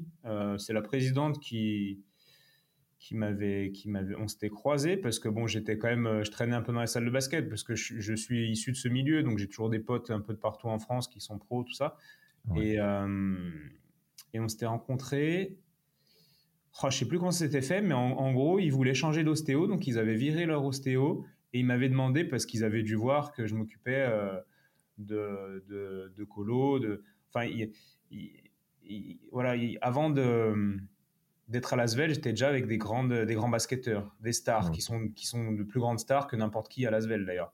Et, euh, et donc. T'en as, euh, as des noms là ou, euh, ou bah, Nando de Colo, par exemple, c'est ah, en 2016, c'est le meilleur joueur d'Europe, tu vois, de Colo. Et, même bah, aujourd'hui, c'est le meilleur. Il a la meilleure évaluation de l'histoire de l'Euroleague. Enfin, c'est une légende, tu vois, alors qu'il joue encore. et Nando, je suis champion olympique. ouais, ouais, vice champion olympique.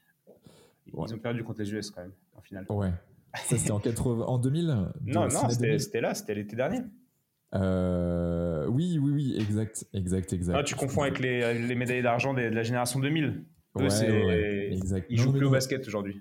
Ouais, ouais, ouais, ouais. D'ailleurs, j'ai écouté un podcast sur l'extraterrien euh, d'un des, des, des, joueurs de cette époque. Mais, avec euh, Ouais, exactement. je l'ai vu passer, j'ai pas écouté, mais je l'ai vu passer.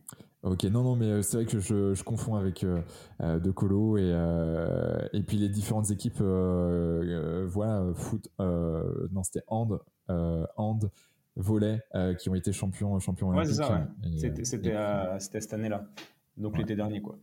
Ouais. Et, et voilà, et Nando, et, et, dans le milieu du basket, je pense que ça s'est un petit peu su parce que parce que moi j'aime bien je montre ce que je fais tu vois. J'ai un Facebook je sais pas j'ai pas beaucoup de enfin c'est c'est pas une page c'est un compte mais j'ai je sais pas 2000 et quelques amis quoi. Et euh, et j'ai Instagram et puis peut-être sur LinkedIn j'en sais rien mais ça se sait vite. Quand tu t'occupes de la star européenne bah ça mm. se sait. Et puis euh, et puis voilà il faudrait que je demande. D'ailleurs à Marie-Sophie à la présidente pourquoi elle m'avait contacté mais je pense que c'était pas. C'est juste dire, bah, il y a un ostéo qui s'occupe de basketteur, il doit connaître un peu et basta, quoi. Yes. Entretien avec le général manager, ça passe bien, c'est fait naturellement, quoi. Oh, ok. Et puis après, avec les garçons, et pareil, ils ont viré le staff médical parce qu'ils voulaient changer, enfin, je sais pas trop pourquoi.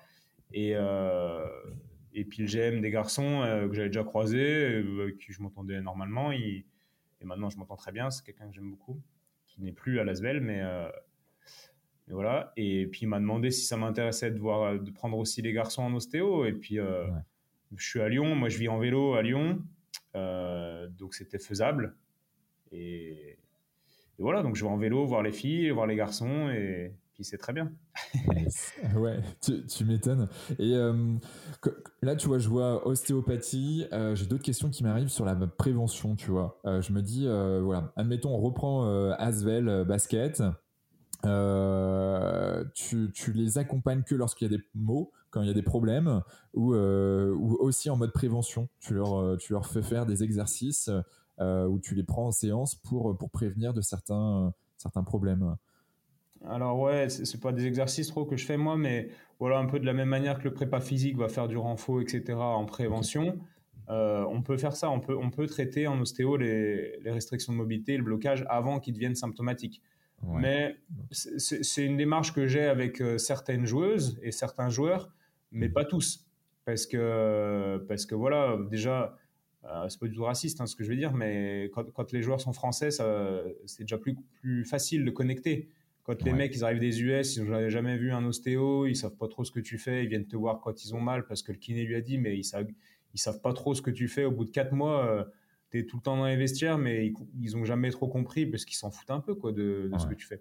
Donc, euh, donc voilà, avec ces gars-là, je travaille pas du tout pareil qu'avec Antoine Dio ou Paul Lacombe qui, qui, sont en plus des amis et, et qui, qui comprennent l'ostéopathie quoi. Donc c'est vraiment du, du, du, du sur-mesure en fonction de, de la connexion que j'ai avec les joueurs et, de leur envie qu'ils ont de m'utiliser, entre guillemets. Yes. Et c'est très français l'ostéopathie euh, Parce que là, tu soulèves une question qui est euh, ben voilà, les, les Américains, s'ils arrivent, euh, bon, ils savent pas trop ce que tu fais. même si tu as interviewé une personne qui est sur Los Angeles, qui est ostéopathe, c'est pas quelque chose de commun pour eux les, les... Non, non, ils connaissent pas trop, voire pas du tout l'ostéopathie. Alors, à l'origine, ça vient des États-Unis. Mais, euh, mais, il s'avère que, bon, pour euh, différentes raisons, c'est très peu pratiqué aujourd'hui aux États-Unis et, euh, et, beaucoup plus en France, quoi. Et oui, je pense qu'en France, on a d'une part les meilleurs ostéopathes au monde, et je crois que je suis bien placé pour pouvoir le dire, parce que je suis allé voir un peu partout. Donc voilà, la, meilleure ostéopathie au monde se fait en France, selon moi. Et, et, donc, pour répondre à ta question, ouais, non, enfin, les mecs qui arrivent des États-Unis ou de, je ne sais où, de Grèce. Enfin, non, c'est beaucoup moins connu ailleurs qu'en France. Ouais. ouais. D'accord. Et donc, quand tu connais pas, c'est compliqué parce que c'est quand même tout un délire, hein, le monde de l'ostéopathie. Donc, euh, faire comprendre à un mec euh, qui comprend pas un mot de français ce que tu fais, euh, qui, qui parle, qui a même pas l'anglais dans sa langue maternelle, des fois, si s'il est grec ou s'il est, j'ai des exemples turc ouais, voilà. Donc, tu vois, c'est c'est compliqué. Mais après, là, par exemple, avec une des joueuses, je pense des joueuses à Lasvel. Une, là, j'ai Alex, une, Serbe euh, en tête et elle comprend, elle comprend bien quoi. Et on travaille bien. Ouais. Mais il faut un peu de temps aussi pour, euh, pour voir ce que tu peux apporter aux joueurs, etc. Pour qu'il voit lui ce que tu peux lui apporter. Et, euh, et souvent aussi, les joueurs ne restent pas quoi. Surtout dans le club mm. masculin de Lasvel, c'est un club qui où tu peux facilement te mettre en avant sur la scène européenne vu qu'on est en Euroleague. Donc, euh, si tu performes, euh, l'année d'après, tu, signes un contrat, euh, tu signes pour le double minimum ailleurs. Quoi. Donc, le tremplin. Donc voilà, j'ai pas le temps de développer des, des relations et c'est assez frustrant. L'année dernière, par exemple, j'étais devenu pas proche, mais tu vois, tu t'attaches un peu aux joueurs, tu essayes de les aider, tu te creuses la tête, tout ça. Puis les gars, bah, il reste un an et ils se barrent. Quoi. Et, c'est vrai que mmh. c'est particulier. C'est Ouais, et euh, tu vois des différences entre les hommes et les femmes, si, euh, si on reste à l'Asvel De quel point? De, sur, le, sur la compréhension, en tout cas, de l'ostéopathie et, et, sur les, les, ressentis que tu peux avoir. Euh, ouais, je ne veux pas faire de généralité parce que, parce que ce, serait, ce serait faux, mais il y a quand même une tendance. J'ai une tendance à mieux connecter avec les filles qui sont plus conscientes et plus.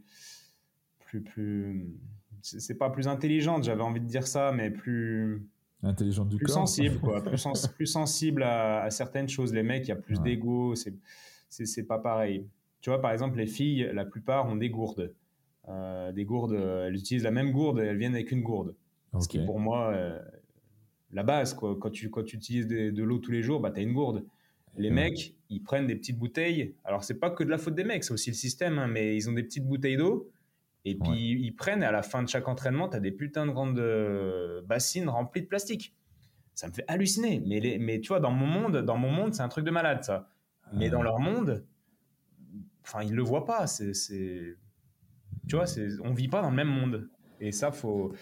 Voilà, je, suis plus dans le monde des filles que dans le monde des garçons. Mais après, dans le monde des garçons, il y a aussi des gars, Paul, Antoine, des, des exceptions. Hein, mais mais je, suis plus, je me sens plus, plus proche des filles, humainement parlant, que des garçons. Voilà, ah, pour répondre à ta question. Ouais, mais, euh, je, comprends, mais, mais moi aussi, hein, c'est pareil, tu vois, je, je vois, euh, quoi que j'ai fait un, j'ai fait un workshop euh, avec un, un, autre groupe du, du BTP de l'énergie. c'est assez marrant, c'est la première fois que j'avais des, des, jeunes de 2000 en face de moi. ils viennent de sortir d'école d'ingé et, et donc du coup, ils étaient, j'ai trouvé qu'ils avaient une, une certaine approche qui était complètement différente de ceux de notre génération ou, les générations passées, où là, ils sont vraiment en mode, bah, ok, mais comment je peux faire pour mieux gérer mon stress? Comment je peux faire pour mieux manger, pour mieux dormir? Ils sont vraiment dans cette demande et ils étaient hyper à l'écoute. J'ai trouvé ça juste dingue. je pense que c'est pas des cas isolés et, et je pense que bah, c'est cette génération Z là qui, qui, qui a envie d'en savoir plus. mais voilà, je ne sais plus pourquoi je suis parti là-dessus. Euh, non, non, parce qu'ils sont peut-être plus à, plus à l'écoute. Ouais. Après, après, il y en a, il y a tout un tas de trucs aussi. Tu vois, sur Instagram, euh, je pense à une personne en particulier que je citerai pas, mais euh, tu vois, c'est non, mince. non, non, non, non. Puis je l'aime bien en tant que personne, mais c'est vrai quand je la vois sur Instagram, je me dis oh là là, tu sais, c'est ça, va de, du petit thé. Enfin, tu as l'impression que pour bien vivre, faut boire ton petit thé qui vient de tel endroit. Puis ensuite, faut faire ton yoga. Puis ensuite, faut méditer. Puis ensuite, faut penser positif. Puis ensuite, faut manger le lunch qui va bien bio. Putain. Hmm. Et à un moment donné, il faut arrêter. Ça met la pression aux gens. Moi, si tu vois ce que je mange, c'est toujours pareil. Hein. Tous les midis, je mange pareil. Ou alors, je vais au resto. Mais enfin, il n'y a pas du tout euh, ce côté sexy qu'on voit de partout, bien dormi. Enfin, il y a un hmm. moment donné, il y a des jours, tu es fatigué. Puis tu vois, il faut être dans le juste milieu, quoi. Et je suis assez dérangé quand je vois, je trouve que ça met une pression sur les, sur les gens, en fait, tous ces comptes d'influenceurs qui ont rien d'autre à faire que de faire leur yoga et tout parce qu'ils vendent des produits derrière. Et, la vie, c'est pas ça, quoi. Moi, je, encore une fois, je prône, la, je prône la vraie vie, quoi. Ouais. Non, mais je suis mille fois d'accord et je suis complètement en phase avec toi. Euh, moi aussi, je prône la, vraie vie. J'ai testé hein, ce genre de choses, euh, de faire le miracle morning, me lever à 5 heures, euh, faire tout. Et en fait, euh, là, aujourd'hui, là où je, me sens vraiment bien, tu vois, euh, psychologiquement dans mon corps, euh, même s'il y a énormément d'enjeux à plein d'égards, mais mais, mais tu vois, je me sens serein. Euh, il y a trois ans de ça ou quatre ans de ça, j'étais en mode miracle morning. Euh, je faisais du sport tous les matins. Alors je fais du sport toujours tous les matins, mais mais euh, mais c'était très routinier. Et puis si je décalais d'une demi-heure, j'étais pas forcément au top parce que je me mettais cette pression. Et, et, franchement, c'était c'était juste complètement dingue. Et puis après, tu te tu dis bon ok, qu'est-ce qui fonctionne pour moi, qu'est-ce qui fonctionne moins bien? Ça, est-ce que je peux le garder? Ok, ça me fait du bien. Ça, au final, ça me met plus de pression qu'autre chose. Et puis puis il y a des jours avec, il y a des jours aussi sans. Euh, mm. Comme tu l'as très bien dit, il y a des jours où on est complètement naze. Et ben dans ces cas-là, c'est euh, l'intelligence euh, qu'on peut avoir envers soi-même, c'est aussi de se dire bah ok là, bah, je vais faire peut-être un, je vais manger moins bien que d'habitude ou je vais, je, bah, voilà, je vais pas aller au sport et puis je vais, je vais me faire une sieste ou je sais pas. Mais en tout cas, c'est c'est important d'être d'être à l'écoute de soi, de son corps. Ouais, et puis d'accepter que d'accepter qu'on n'est pas parfait quoi. Et d'accepter qu'on n'est pas parfait, ouais. ouais, mm. ouais même si euh, voilà dans le monde dans lequel nous vivons euh, avec Instagram notamment euh, ça peut ça peut être difficile pour certaines personnes qui ont des problèmes d'estime d'elles-mêmes derrière. Ouais, et c'est ça qui est intéressant. Moi, ce qui me, ce qui me fait marrer, c'est d'aller voir les gens en vrai. C'est une des raisons pour lesquelles j'adore voir les gens en vrai, parce que tu as l'image d'eux, puis après, tu les vois en vrai, en vrai, et tu te dis, ah ouais, c'est chaud. Je me revois, ouais, enfin, encore une fois, je ne veux pas trop en dire, parce que, parce que voilà, mmh. mais, mais je me revois en face de gens et putain, je me dis, mais quelle incohérence, quoi, c'est dingue. Hmm. Entre ce que le gars va dire sur YouTube et faire et, et, ce que je sens de lui, c'est assez hallucinant, quoi. Donc, euh, donc voilà, enfin, toujours, moi, j'ai toujours un, regard assez, euh, comment dire, nuancé, quoi. Quand je vois, enfin, la belle photo, machin, j'imagine toujours que derrière, il y a potentiellement toute une mise en scène et, et ça ah me fait euh, vachement déconnecter de tous ces trucs-là, quoi. Ouais, mais je, je comprends. Euh, moi aussi, je suis, euh, je suis, euh, je suis quelqu'un qui capte assez facilement les signaux faibles. Et, mm. bon, après, voilà, tu, tu les captes et puis, et puis t'avances, mais bon, ça permet de se rendre compte que que tout le monde, que personne n'est parfait et que qu'il faut et qu'il faut avancer. Mais, ouais, ouais, ouais, mais c'est dangereux les, les, réseaux sociaux pour ça. je pense à un autre gars là qui, qui est assez connu. Puis je, il y a un, un pote qui l'a vu l'autre jour. Il me dit mais c'est un connard comme t'imagines pas quoi. Et je dis ah ouais parce que le gars t'as l'impression qu'il est trop sympa sur les réseaux. Et, c'est assez ouf quoi ces dissonances. Et qui sont assez typiques des gens très très influents quoi parce que parce qu'ils ont tellement de demandes et tout c'est et je les je comprends entre guillemets c'est ça doit être très dur quoi d'être euh, d'être très populaire comme ça très demandé euh, c'est pas facile à gérer quoi je pense. Ouais, ouais j'en connais aussi quelques uns euh, en effet je, ouais, je connais euh, les, deux côtés, les deux facettes, et, et c'est vrai qu'il vaut mieux l'avoir en, en, vidéo sur YouTube, comme ça on a juste le bon côté que de l'avoir en vrai et, qui dégomme, mais, ou qui dégomme les autres. Bon, bref. On tourne cette, euh, cette, page. Euh, j'aimerais, euh, juste avant de partir sur la sphère voyage qui est importante, je vois le temps qui file, je cite depuis ton site internet, le manque d'humanisme et de communication de la part de certains coéquipiers entraîneurs m'ont cependant définitivement convaincu de quitter le milieu du basket de haut niveau à la fin du lycée. Euh, deux questions. Euh, toi qui es toujours au contact du basket, donc c'est génial. Donc ça, c'est vraiment, bah, c'est un, de tes sports, voilà, de, de prédilection. Euh, c'est toujours le cas aujourd'hui. Tu, le vois, ce, sport de haut niveau qui est, de plus en plus massif, qui prend de la place, qui, détruit potentiellement. là, je, lisais un article sur l'équipe. je crois que c'est début de semaine où il montrait, voilà, tout ce qui est bizutage euh, et, tout ce qui potentiellement est difficile à vivre quand on est euh, quand on est ado euh, dans ce dans la sphère du milieu professionnel. donc deux questions. Un, est-ce que toi tu, sais si aujourd'hui c'est toujours le cas? Et deux, voilà, qu'est-ce que qu'est-ce que tu retiens aujourd'hui de, tout ça quoi de de cette période? Et en quoi bah, tu es toujours là, toi, dans le milieu du sport de haut niveau? Ouais, alors, alors le site, ça doit faire deux ans que je l'ai pas que je l'ai pas modifié, mais je vois, je vois où j'ai dû euh, mettre ça. Et euh, sur ta bio, en fait. Euh, ouais, il y a aussi un facteur qui m'a fait quitter le, basket de haut niveau entre guillemets, c'est que j'étais pas assez bon quand même, faut, faut le dire. parce qu'à la sortie du lycée, soit tu as un contrat pro, soit, soit tu as un avenir qui est potentiellement intéressant dans le basket, soit non. Moi, c'était clairement non. même si j'étais en centre de formation, tout ça, bon, tu as peu de gens qui, qui s'en sortent après ces centres. Et, euh, et voilà, c'est surtout que j'étais pas assez bon pour clarifier. Et euh, ouais, c'est, je pense que l'adolescence, le, c'est violent, que ce soit dans un centre de, formation ou même au collège, enfin, on connaît tout ça.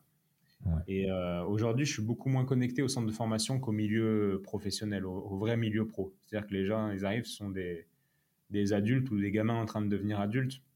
Mmh, Donc, je ne pourrais pas trop te parler de la violence dans, durant l'adolescence. Par contre, ce dont je peux te parler, c'est la pauvreté euh, du milieu. Euh, hmm. C'est-à-dire qu'on en parle avec Marie-Sophie Obama, qui est la présidente des, filles de l'ASVEL. Ouais, que tu as interviewé d'ailleurs. Ouais, ouais, ouais. Puis à la fin, on parle de ça. Ça, me fait plaisir d'en parler avec elle parce que c'est une, personne très, très sensible et qui a été connectée, qui a été sportif pro pendant longtemps. Et, c'est vrai que exprimer sa, sa sensibilité euh, quelle qu'elle soit, hein, que tu sois artistique ou, ou, même ta sensibilité un peu humaine, quand tu es dans, dans, certains milieux pro, euh, en fait, il n'y a pas trop la place à, cette expression-là. Dans le rugby, on en parle, euh, j'en parle pas. Alors, je connais moins le rugby, mais on en parle avec Raphaël Poulain. Euh, si tu es un peu sensible, machin, bah, tu es un PD. Ça va plus, pas plus loin que ça, tu vois. Et voilà. Alors, lui, il en parlera beaucoup mieux que moi parce que moi, c'est vraiment le monde du basket dans lequel je baigne. Et, et, oui, je pense que c'est un milieu qui,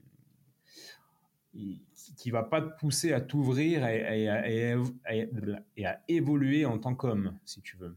Ah, C'est-à-dire que oui, tu fais ton basket, mais à côté, euh, ben, faut que ça vienne de toi. Si tu veux euh, rencontrer d'autres gens, euh, euh, t'enrichir en fait en tant qu'homme et pas que pas que financièrement. Hmm. C'est pas facile, je pense, de s'enrichir en tant qu'homme. C'est pas. J'ai une vie qui est beaucoup plus propice moi en tant qu'ostéo, podcasteur, etc euh, beaucoup plus propice à l'enrichissement personnel qu'une vie de basketteur pro, par exemple. Mais, hmm. mais largement, quoi. Et, et pareil pour, euh, pour un, gars qui est dans un staff, tu vois. Euh, je sais pas, un kiné dans, un, dans une équipe pro qui est tout le temps avec eux, bah en fait, tu, tu, vis dans une bulle. Et, hmm. euh, et c'est moins simple quand tu vis dans, dans cette bulle, je trouve, de, de te nourrir du monde et de développer en tant qu'homme, au sens large. en fait, tu te développes dans ta bulle, quoi dans une bulle qui n'est pas connectée au monde. Le monde du sport professionnel, euh, bah, c'est un, un, monde à part, quoi, selon moi. Mmh. Ouais. il y a cet effet bulle, en fait. Mais, mais, mais, de la même manière que, que, je vais être dans ma bulle, quand je vais sur mon Facebook, je suis targeté par des trucs qui me, qui me correspondent. Bah, quand tu es dans le milieu pro, tu es dans une sorte de bulle comme ça, quoi. Je mmh. pense. Ouais, et puis tu es dans un cercle euh, potentiellement vertueux ou vicieux, mais en tout cas, tu es dans cette, dans cette bulle où euh, ben, euh, tu rencontres les mêmes personnes ou le même type de personnes, les, les, les, les, les, problématiques sont souvent les mêmes. Du coup, bon, tu peux être potentiellement un mec super fort dans ton domaine ou dans ta spécification, ta spécialité, mais, mais c'est assez restreint et, pas forcément propice, en effet, à l'épanouissement global d'un être euh, ouais, je pense. Après, il y en a qui n'ont pas besoin de ça pour s'épanouir. Encore une fois, je fais pas des, mm. lois générales, mais euh, tu vois, l'autre fois, je discutais avec un, avec un gars puis, euh, qui, a, qui, a, bossé, qui a joué trois ans à l'étranger, puis je lui demandais s'il connaissait d'autres gens. il a vécu mm. dans une ville qui était super sympa à l'étranger, s'il connaissait mm. d'autres gens que, que, des gens issus de son club. Quoi. Et non, la réponse c'était non. Il connaissait personne, hormis des gens du club. et ah ça, je, trouve ça, je trouve ça assez hallucinant. Quoi. Et c'est pas de sa faute, c'est une tendance du de ce milieu-là qui est, qui est clos. Puis c'est vrai que les gens aussi, c'est ils facilitent pas les choses parce que tu es un peu une star, donc les gens ils te voient comme une star et ils te voient pas forcément comme un humain, alors qu'en fait le mm. gars il a envie qu'on le prenne comme un humain. Et, euh, et c'est chiant quand même, même, euh, même, même, même, même, certaines, euh, même des filles quoi. À Lasvel, on a des filles qui sont quand même des, des stars pour le basket féminin et, et, je crois savoir, je sais plus avec qui j'en parlais, mais que mais qu'il y a beaucoup de gens quand ils les croisent il y a un rapport de oh là là, c'est machin, quoi. C'est la... Alors qu'en fait, elles, je pense qu'elles aimeraient, je sais pas si elles, pourraient le, bah, je sais pas si elles pourraient le verbaliser, mais en tout cas, je pense qu'elles aimeraient qu'on les prenne juste pour des meufs normales, parce que ce sont des meufs normales, c'est juste qu'elles sont fortes au basket, mais ça reste des humains, des humains, quoi, qui sont intéressés par plein d'autres trucs, potentiellement, si tu, si tu, euh, si tu leur tends, si tu, leur tends ces perches-là. Et, ouais. et euh, puis ouais, j'ai des gars, tu vois, en tête qui sont des stars et, et puis on parle jamais de basket quoi. Ouais, ils ont envie de s'évader quoi, tout simplement. Ouais, ben comme, comme un humain normal en fait. Si, si tu fais. Euh, et puis il y, en a, y en a beaucoup qui font du basket mais qui sont pas passionnés par ça quoi. Qui, qui ils font ça parce que c'est leur job. Et, voilà, qui feraient volontiers autre chose quoi. Sauf que pour être mieux payé qu'au basket dans autre chose, c'est compliqué. Hmm. mais, mais voilà, ça existe aussi. Il y, y, a plein de gens comme ça quoi. Ouais, ouais. Ça, me fait penser, et du coup sans transition aucune, au voyage. Euh, toi, tu as voyagé euh, pendant plusieurs mois, plusieurs euh, presque années en fait, si on prend le cumul de, tous tes voyages. toi, c'est quelque chose que tu as développé naturellement parce que le fait que tu vois, quand on voyage, on voit naturellement plein de monde, des fois tous les jours, des nouvelles personnes. C'est ça que je trouve fantastique d'ailleurs dans, dans, ces voyages. par rapport à ces, en effet, sportifs de haut niveau qui sont euh, euh, coucounés, qui sont dans leur bulle et qui voient tout le temps les mêmes personnes. Euh, toi, tu as décidé de partir à travers le monde pour, bah, pour rencontrer d'autres personnes, expérimenter potentiellement d'autres pratiques ostéopathiques, ostéopathes. ouais. bref, et, et, en tout cas, voilà. Pourquoi ce voyage? Comment Qu'est-ce que tu retiens? Alors oui, tu, fais bien de, parler de ça et, je, reviens juste sur tout ce que je viens de dire avant. C'est des choses que, ce c'est pas des vérités en fait, c'est des choses que je dis via ma grille de lecture du monde en fait. Et qui découlent peut-être beaucoup aussi de, cette appétence pour l'inconfort, pour la découverte, etc. Donc, euh, donc voilà, faut nuancer euh, tout ce que je dis et bien, et bien comprendre que c'est moi qui le dis, quoi. C'est pas une vérité. Voilà. Ça marche. Et donc, euh, donc ouais, pour le voyage, c'était quoi ta question? Le voyage, le voyage, c'était, ben, en effet, tu as pris euh, plusieurs, plusieurs années de voyage en cumulé, comme je, comme je le disais, pour avoir vu euh, tout ça sur ton, sur ton site. J'ai vu ta vidéo aussi YouTube qui, qui, permettait de voir en fait tout ce que tu avais fait sur, sur une année ou sur 16 mois, je ne sais plus. et le voyage, ça t'a, alors pourquoi et ça t'a appris quoi en fait? Bah pourquoi? C'est parce que j'avais. Euh, il y a plusieurs raisons, encore une fois, mais la raison principale, c'est que j'avais cette, euh, cette peur de trop m'ancrer euh, dans quelque chose de, de, routinier, de, de, trop rentrer dans un, dans un moule, ou en tout cas de, de rentrer dans, un moule de manière trop rapide, c'est-à-dire à la sortie des études. Et, et j'avais, j'avais une peur de ça et une petite voix qui me disait d'aller voir ce qui se passait ailleurs, quoi. Et donc, donc j'écoute beaucoup ma, ma petite voix. Et, donc, je suis parti. Voilà. À la base, je devais partir en Espagne pour rejoindre mon ex. Puis, puis finalement, bon, on s'était séparés. Et puis, elle, puis bref, on s'est séparés. Et puis, puis je suis parti voyager tout seul. Je voulais vivre quelque chose de autre que, enfin, je voulais pas m'installer en sortant de mes, mes études, quoi. Ouais. ce que beaucoup de gens font. Mais encore une fois, avec ma, mon, prisme euh, via lequel je voyais le monde, ça me paraissait fou, quoi. De, mmh. Sachant que j'avais fait mes études tôt, donc j'étais diplômé à 22 ans, enfin, je ne me voyais pas du tout euh, ouvrir un cabinet, alors que j'étais nul en plus, euh, comme tout le monde à la sortie des études. Je ne me voyais pas faire ça, je ne me voyais pas faire ça.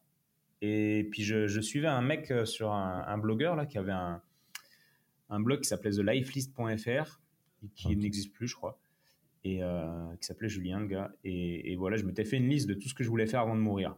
Maintenant, mmh. bon, bah, ça me parle plus trop ce genre de liste, mais bon, c'est toujours motivant de, les faire. Ça, ça le, comment dire, le mérite de te mettre en action, quoi. Et donc, je m'étais fait toute une liste et je me suis dit, bon, allez, je vais faire un tour du monde, je vais réaliser mes rêves, machin, aller au Machu Picchu, faire le tour euh, de Bali en scooter, voir des singes, des baleines, des tortues, des machins, des dauphins. Et, euh, et voilà, mais ça, c'était juste le, côté un peu c'était le moteur. C'était le moteur. Je savais bien que ça allait, c'est pas ça qui allait changer ma vie, c'était le chemin. Mais en tout cas, ça m'a mis, ça m'a mis en route quoi cette petite liste. Hmm. Puis je me suis demandé, euh, je me suis aussi, je me suis aussi vu plus tard, tu vois, à 40 ans avec des enfants et et, et je me suis imaginé avoir du mal à assumer le fait que, que je n'ai jamais réalisé euh, ces, ces, choses-là, quoi, tu vois. Et je voulais ça me tenait à cœur d'être inspirant pour mes enfants et, et, j'imaginais le discours que j'allais avoir, c'est-à-dire de leur dire de, de faire ce qu'ils ont envie, d'oser, etc. Mais, mais si je prenais cette vie-là, j'allais un peu, euh, j'allais pas dans ce sens-là, j'allais pas incarner le fait d'oser. Et, euh, donc je me suis dit non, mais il faut que j'y aille. Enfin, c'est incohérent de me, de me ranger, de, faire, alors que j'ai rien fait de ma vie, quoi. Et, euh, et j'ai fait sans doute le meilleur choix, un des meilleurs choix de ma vie en faisant ça, quoi. Ouais en faire le tour du monde avec un sac à dos. Et ouais, c'était une grande étape. Ouais, ouais, ouais. Tu as, rencontré donc euh, tout un tas de personnes. Euh, je crois que tu as rencontré que tu as rencontré des guérisseurs, des chamans. je reviens un peu sur cette sphère. c'était volontaire, c'était fortuit. C'était comment ça s'est passé et qu'est-ce que tu as qu'est-ce que tu appris d'eux? Bah, un peu les deux. Si tu sur ma liste, j'avais mis. Euh, je voulais rencontrer des guérisseurs, je voulais voir ce qui se faisait un peu de partout. J'étais déjà ostéo hein, quand je. Enfin, diplômé en tout cas, quand je suis parti. Et, euh, et donc, je voulais rencontrer des, gens qui faisaient autre chose. Mais je crois aussi que la vie, euh, quand, quand tu as un petit désir en, enfoui en toi, la, la, vie t'amène sur un plateau, ce dont tu tu as envie, ce dont tu as envie, quoi. Et donc, il y a un peu des deux. C'est-à-dire que je me suis retrouvé dans des situations sans le vouloir où, voilà, j'ai discuté avec des gens euh, et beaucoup échangé avec des gens qui, qui, essaient de soigner aussi, eux, des gens à leur façon. Et, euh, et, donc, ouais, c'était voulu et, et non voulu, mais un peu, un peu attiré par, un peu attiré quand même. On peut parler de la loi de l'attraction si tu veux, mais c'est pas, c'est pas le bon truc. Mais mais voilà, il y, avait quelque chose de cet ordre-là assez, assez fou pendant mon voyage. C'est-à-dire que je, je, je, recevais, je recevais toujours des leçons qui, qui, qui m'apprenaient. Enfin, ça a vraiment été un voyage initiatique, tu vois, comme dans, comme dans les livres de Paulo Coelho, ce genre de truc. Ouais, l'alchimiste. Ouais. donc, euh, donc voilà, c'était voulu et non voulu, mais voulu. Ouais. dans le fond. Et tu as vécu une expérience particulière euh, ésotérique euh, dans ce, là-dessus ou euh, tu, tu, aimerais partager avec nous voilà, un truc un, peu fou? tu te dis, waouh, ça c'était vraiment dingue. Ou, tu veux garder ça pour toi et c'est complètement OK. Hein. Mmh, ouais, j'ai vécu deux, trois trucs, mais ouais, je préfère, je préfère garder pour moi là, ce à quoi je pense en tout cas. Ouais. Et. mais sinon, globalement, j'ai rien vécu de trop, trop fou. Enfin faut pas imaginer euh, la rencontre avec le, guérisseur à Bali.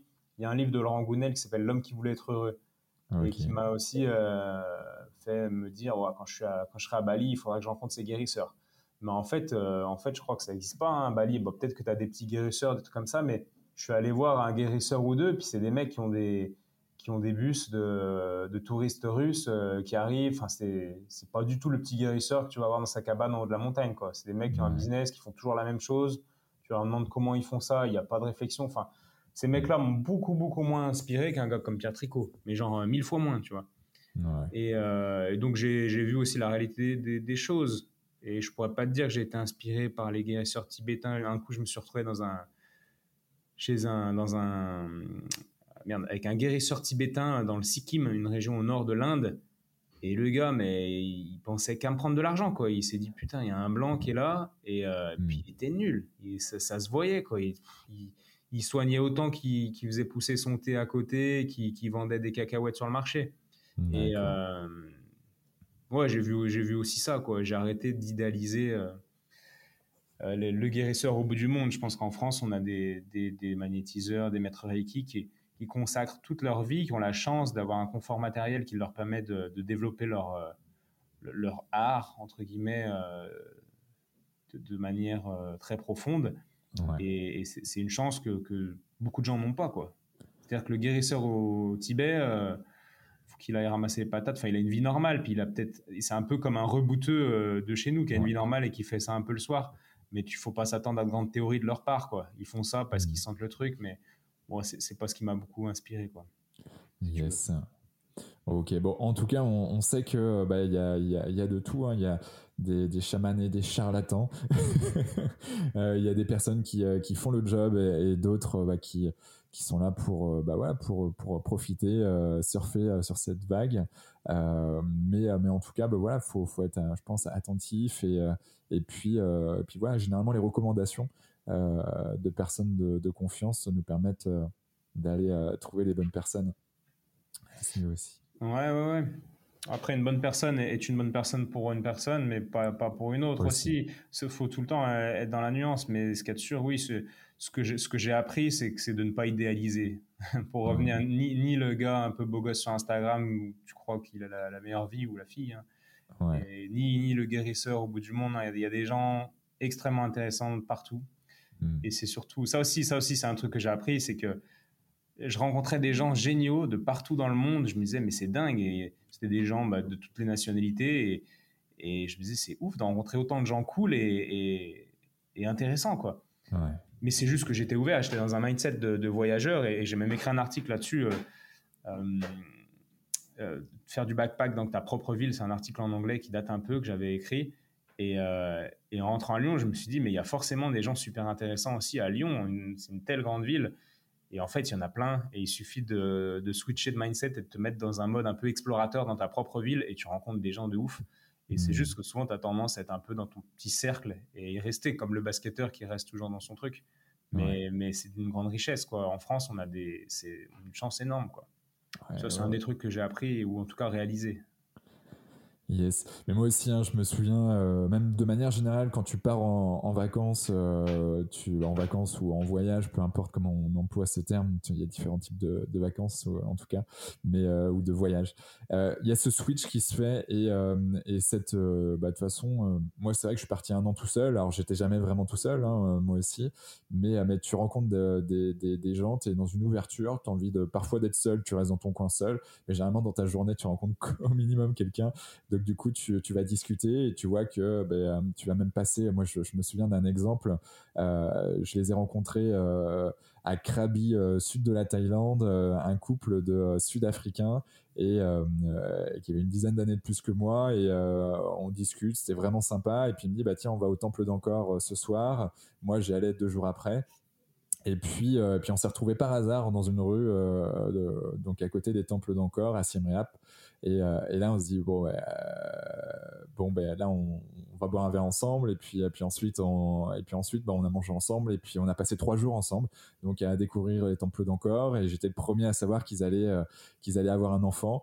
Euh, bon, c'est des petites choses. Et puis après, ils sont partis. Ils avaient un an et demi de voyage encore euh, à faire. Donc l'enfant allait être naître dans leur euh, dans leur périple. C'est assez marrant.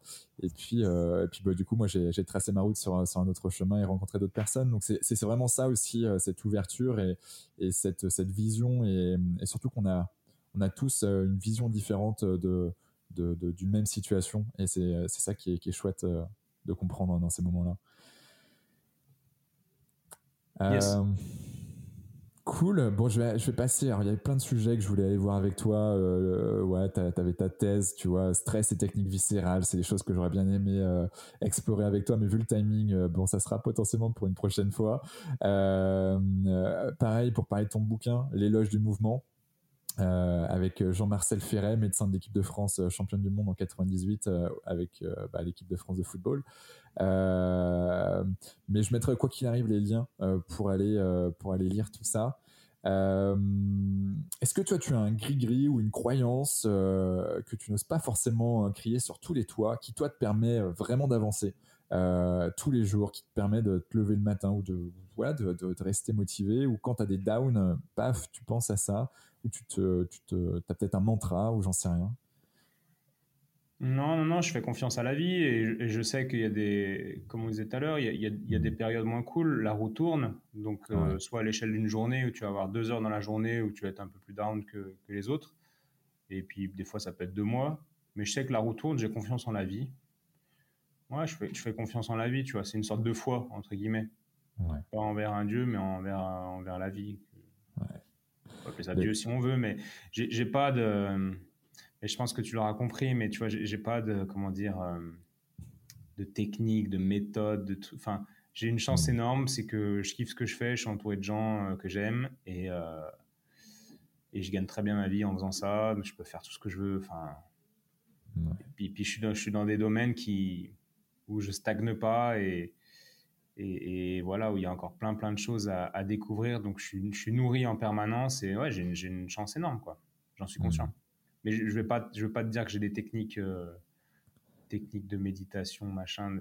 Bien sûr, je médite et tout, mais, mais c'est un ensemble et c'est plus un flow dans lequel je suis que, que, que de la technique qui fait que je suis bien. Euh, voilà. ouais, non, mais, mais déjà, c'est une belle croyance euh, aidante, une croyance ressource hein, de croire en la vie. Je crois profondément que la vie est, toujours bien faite et, et, que ce qui nous arrive doit nous arriver pour bah, pour euh, grandir, avancer. Donc, euh, je, te rejoins. Ouais, non, c'est peut-être plus une ouverture, une ouverture à une vie spirituelle. C'est clair que ma spiritualité est, nourrie par plein de choses. Alors, j'ai pas de rituel particulier, mais euh, mais j'ai tout le temps des, petites, des petites, pensées. Et c'est sûr que ma vie spirituelle, enfin, je me rends compte quand je vois certains patients ou certains potes que, ben, après, ou des gens que je croise, mais ouais, la, pauvreté potentielle, tu sais, de, ta vie spirituelle, il y a, des, comment dire, ces différents cercles qui, qui s'entrecoupent, où tu vois, tu as différentes dimensions physiques, émotionnelles, mentales, machin, et spirituelles. Et ça, ça m'a beaucoup interrogé aussi pendant le voyage. Qu'est-ce, qu'est-ce que ça veut dire être, euh, avoir une vie spirituelle équilibrée, euh, être en bonne santé spirituelle? Qu'est-ce que ça veut dire? Et, mmh. euh, et j'ai toujours pas trop la réponse, mais en tout cas, c'est d'être ouvert à cette sensibilité, voir la beauté de la vie, rien que voir t'émerveiller euh, en, voyant un arbre, le printemps, etc. Juste être sensible à tout ça, pour moi, nourrit, nourrit une sorte de spirit, nourrit ta spiritualité. En fait, nourrit cette part sensible en toi, et, pour moi, ça, c'est la base. Et la personne qui reste matérielle, qui veut de la technique pour être efficace, gagner du temps, machin, être en bonne santé, en fait, ça pourra jamais compenser cette humanité, cette sensibilité que, que tant en toi et qu'il faut nourrir, quoi, en tant mmh. qu'homme. Ouais, ouais, je, je ne peux qu'abonder euh, dans ton sens. Ouais, je, partage à 1000%. Euh, est-ce qu'on peut te joindre? Et si oui, comment on peut te joindre? Euh, Voilà, on est sur ton podcast, donc on va, je mettrai les liens, ton podcast et surtout la santé, ton blog, ton site web, quoi, plutôt, etiennebulidon.fr, je crois. Bon, alors c'est pas là qu'il faut me joindre déjà. Non, je, je, je, suis pas très, comment dire, Insta Je suis pas très réactif. Sur Instagram, c'est peut-être là où je suis le plus réactif. J'essaye de, répondre, euh, de répondre à tout le monde, bon, sauf si c'est un truc de pub ou quoi qui me parle pas. Euh, et, je sais que ça a été envoyé à 10 000 personnes, je réponds pas. Mais euh, ouais, j'ai Instagram. Instagram, LinkedIn, je peux bien mettre un mot à répondre des fois, mais. Ouais, j'ai bien vu. c'est vrai? Ouais, je suis désolé. je suis désolé, c'est vrai que je suis pas. Je lis les choses, mais. Ouais, je sais pas. Je... C'est pas classé prioritaire en tout cas. Euh, ouais, c'est pas dans mes priorités de répondre. Alors si on, alors ça dépend si ça parle du boulot, si c'est un patient qui a besoin.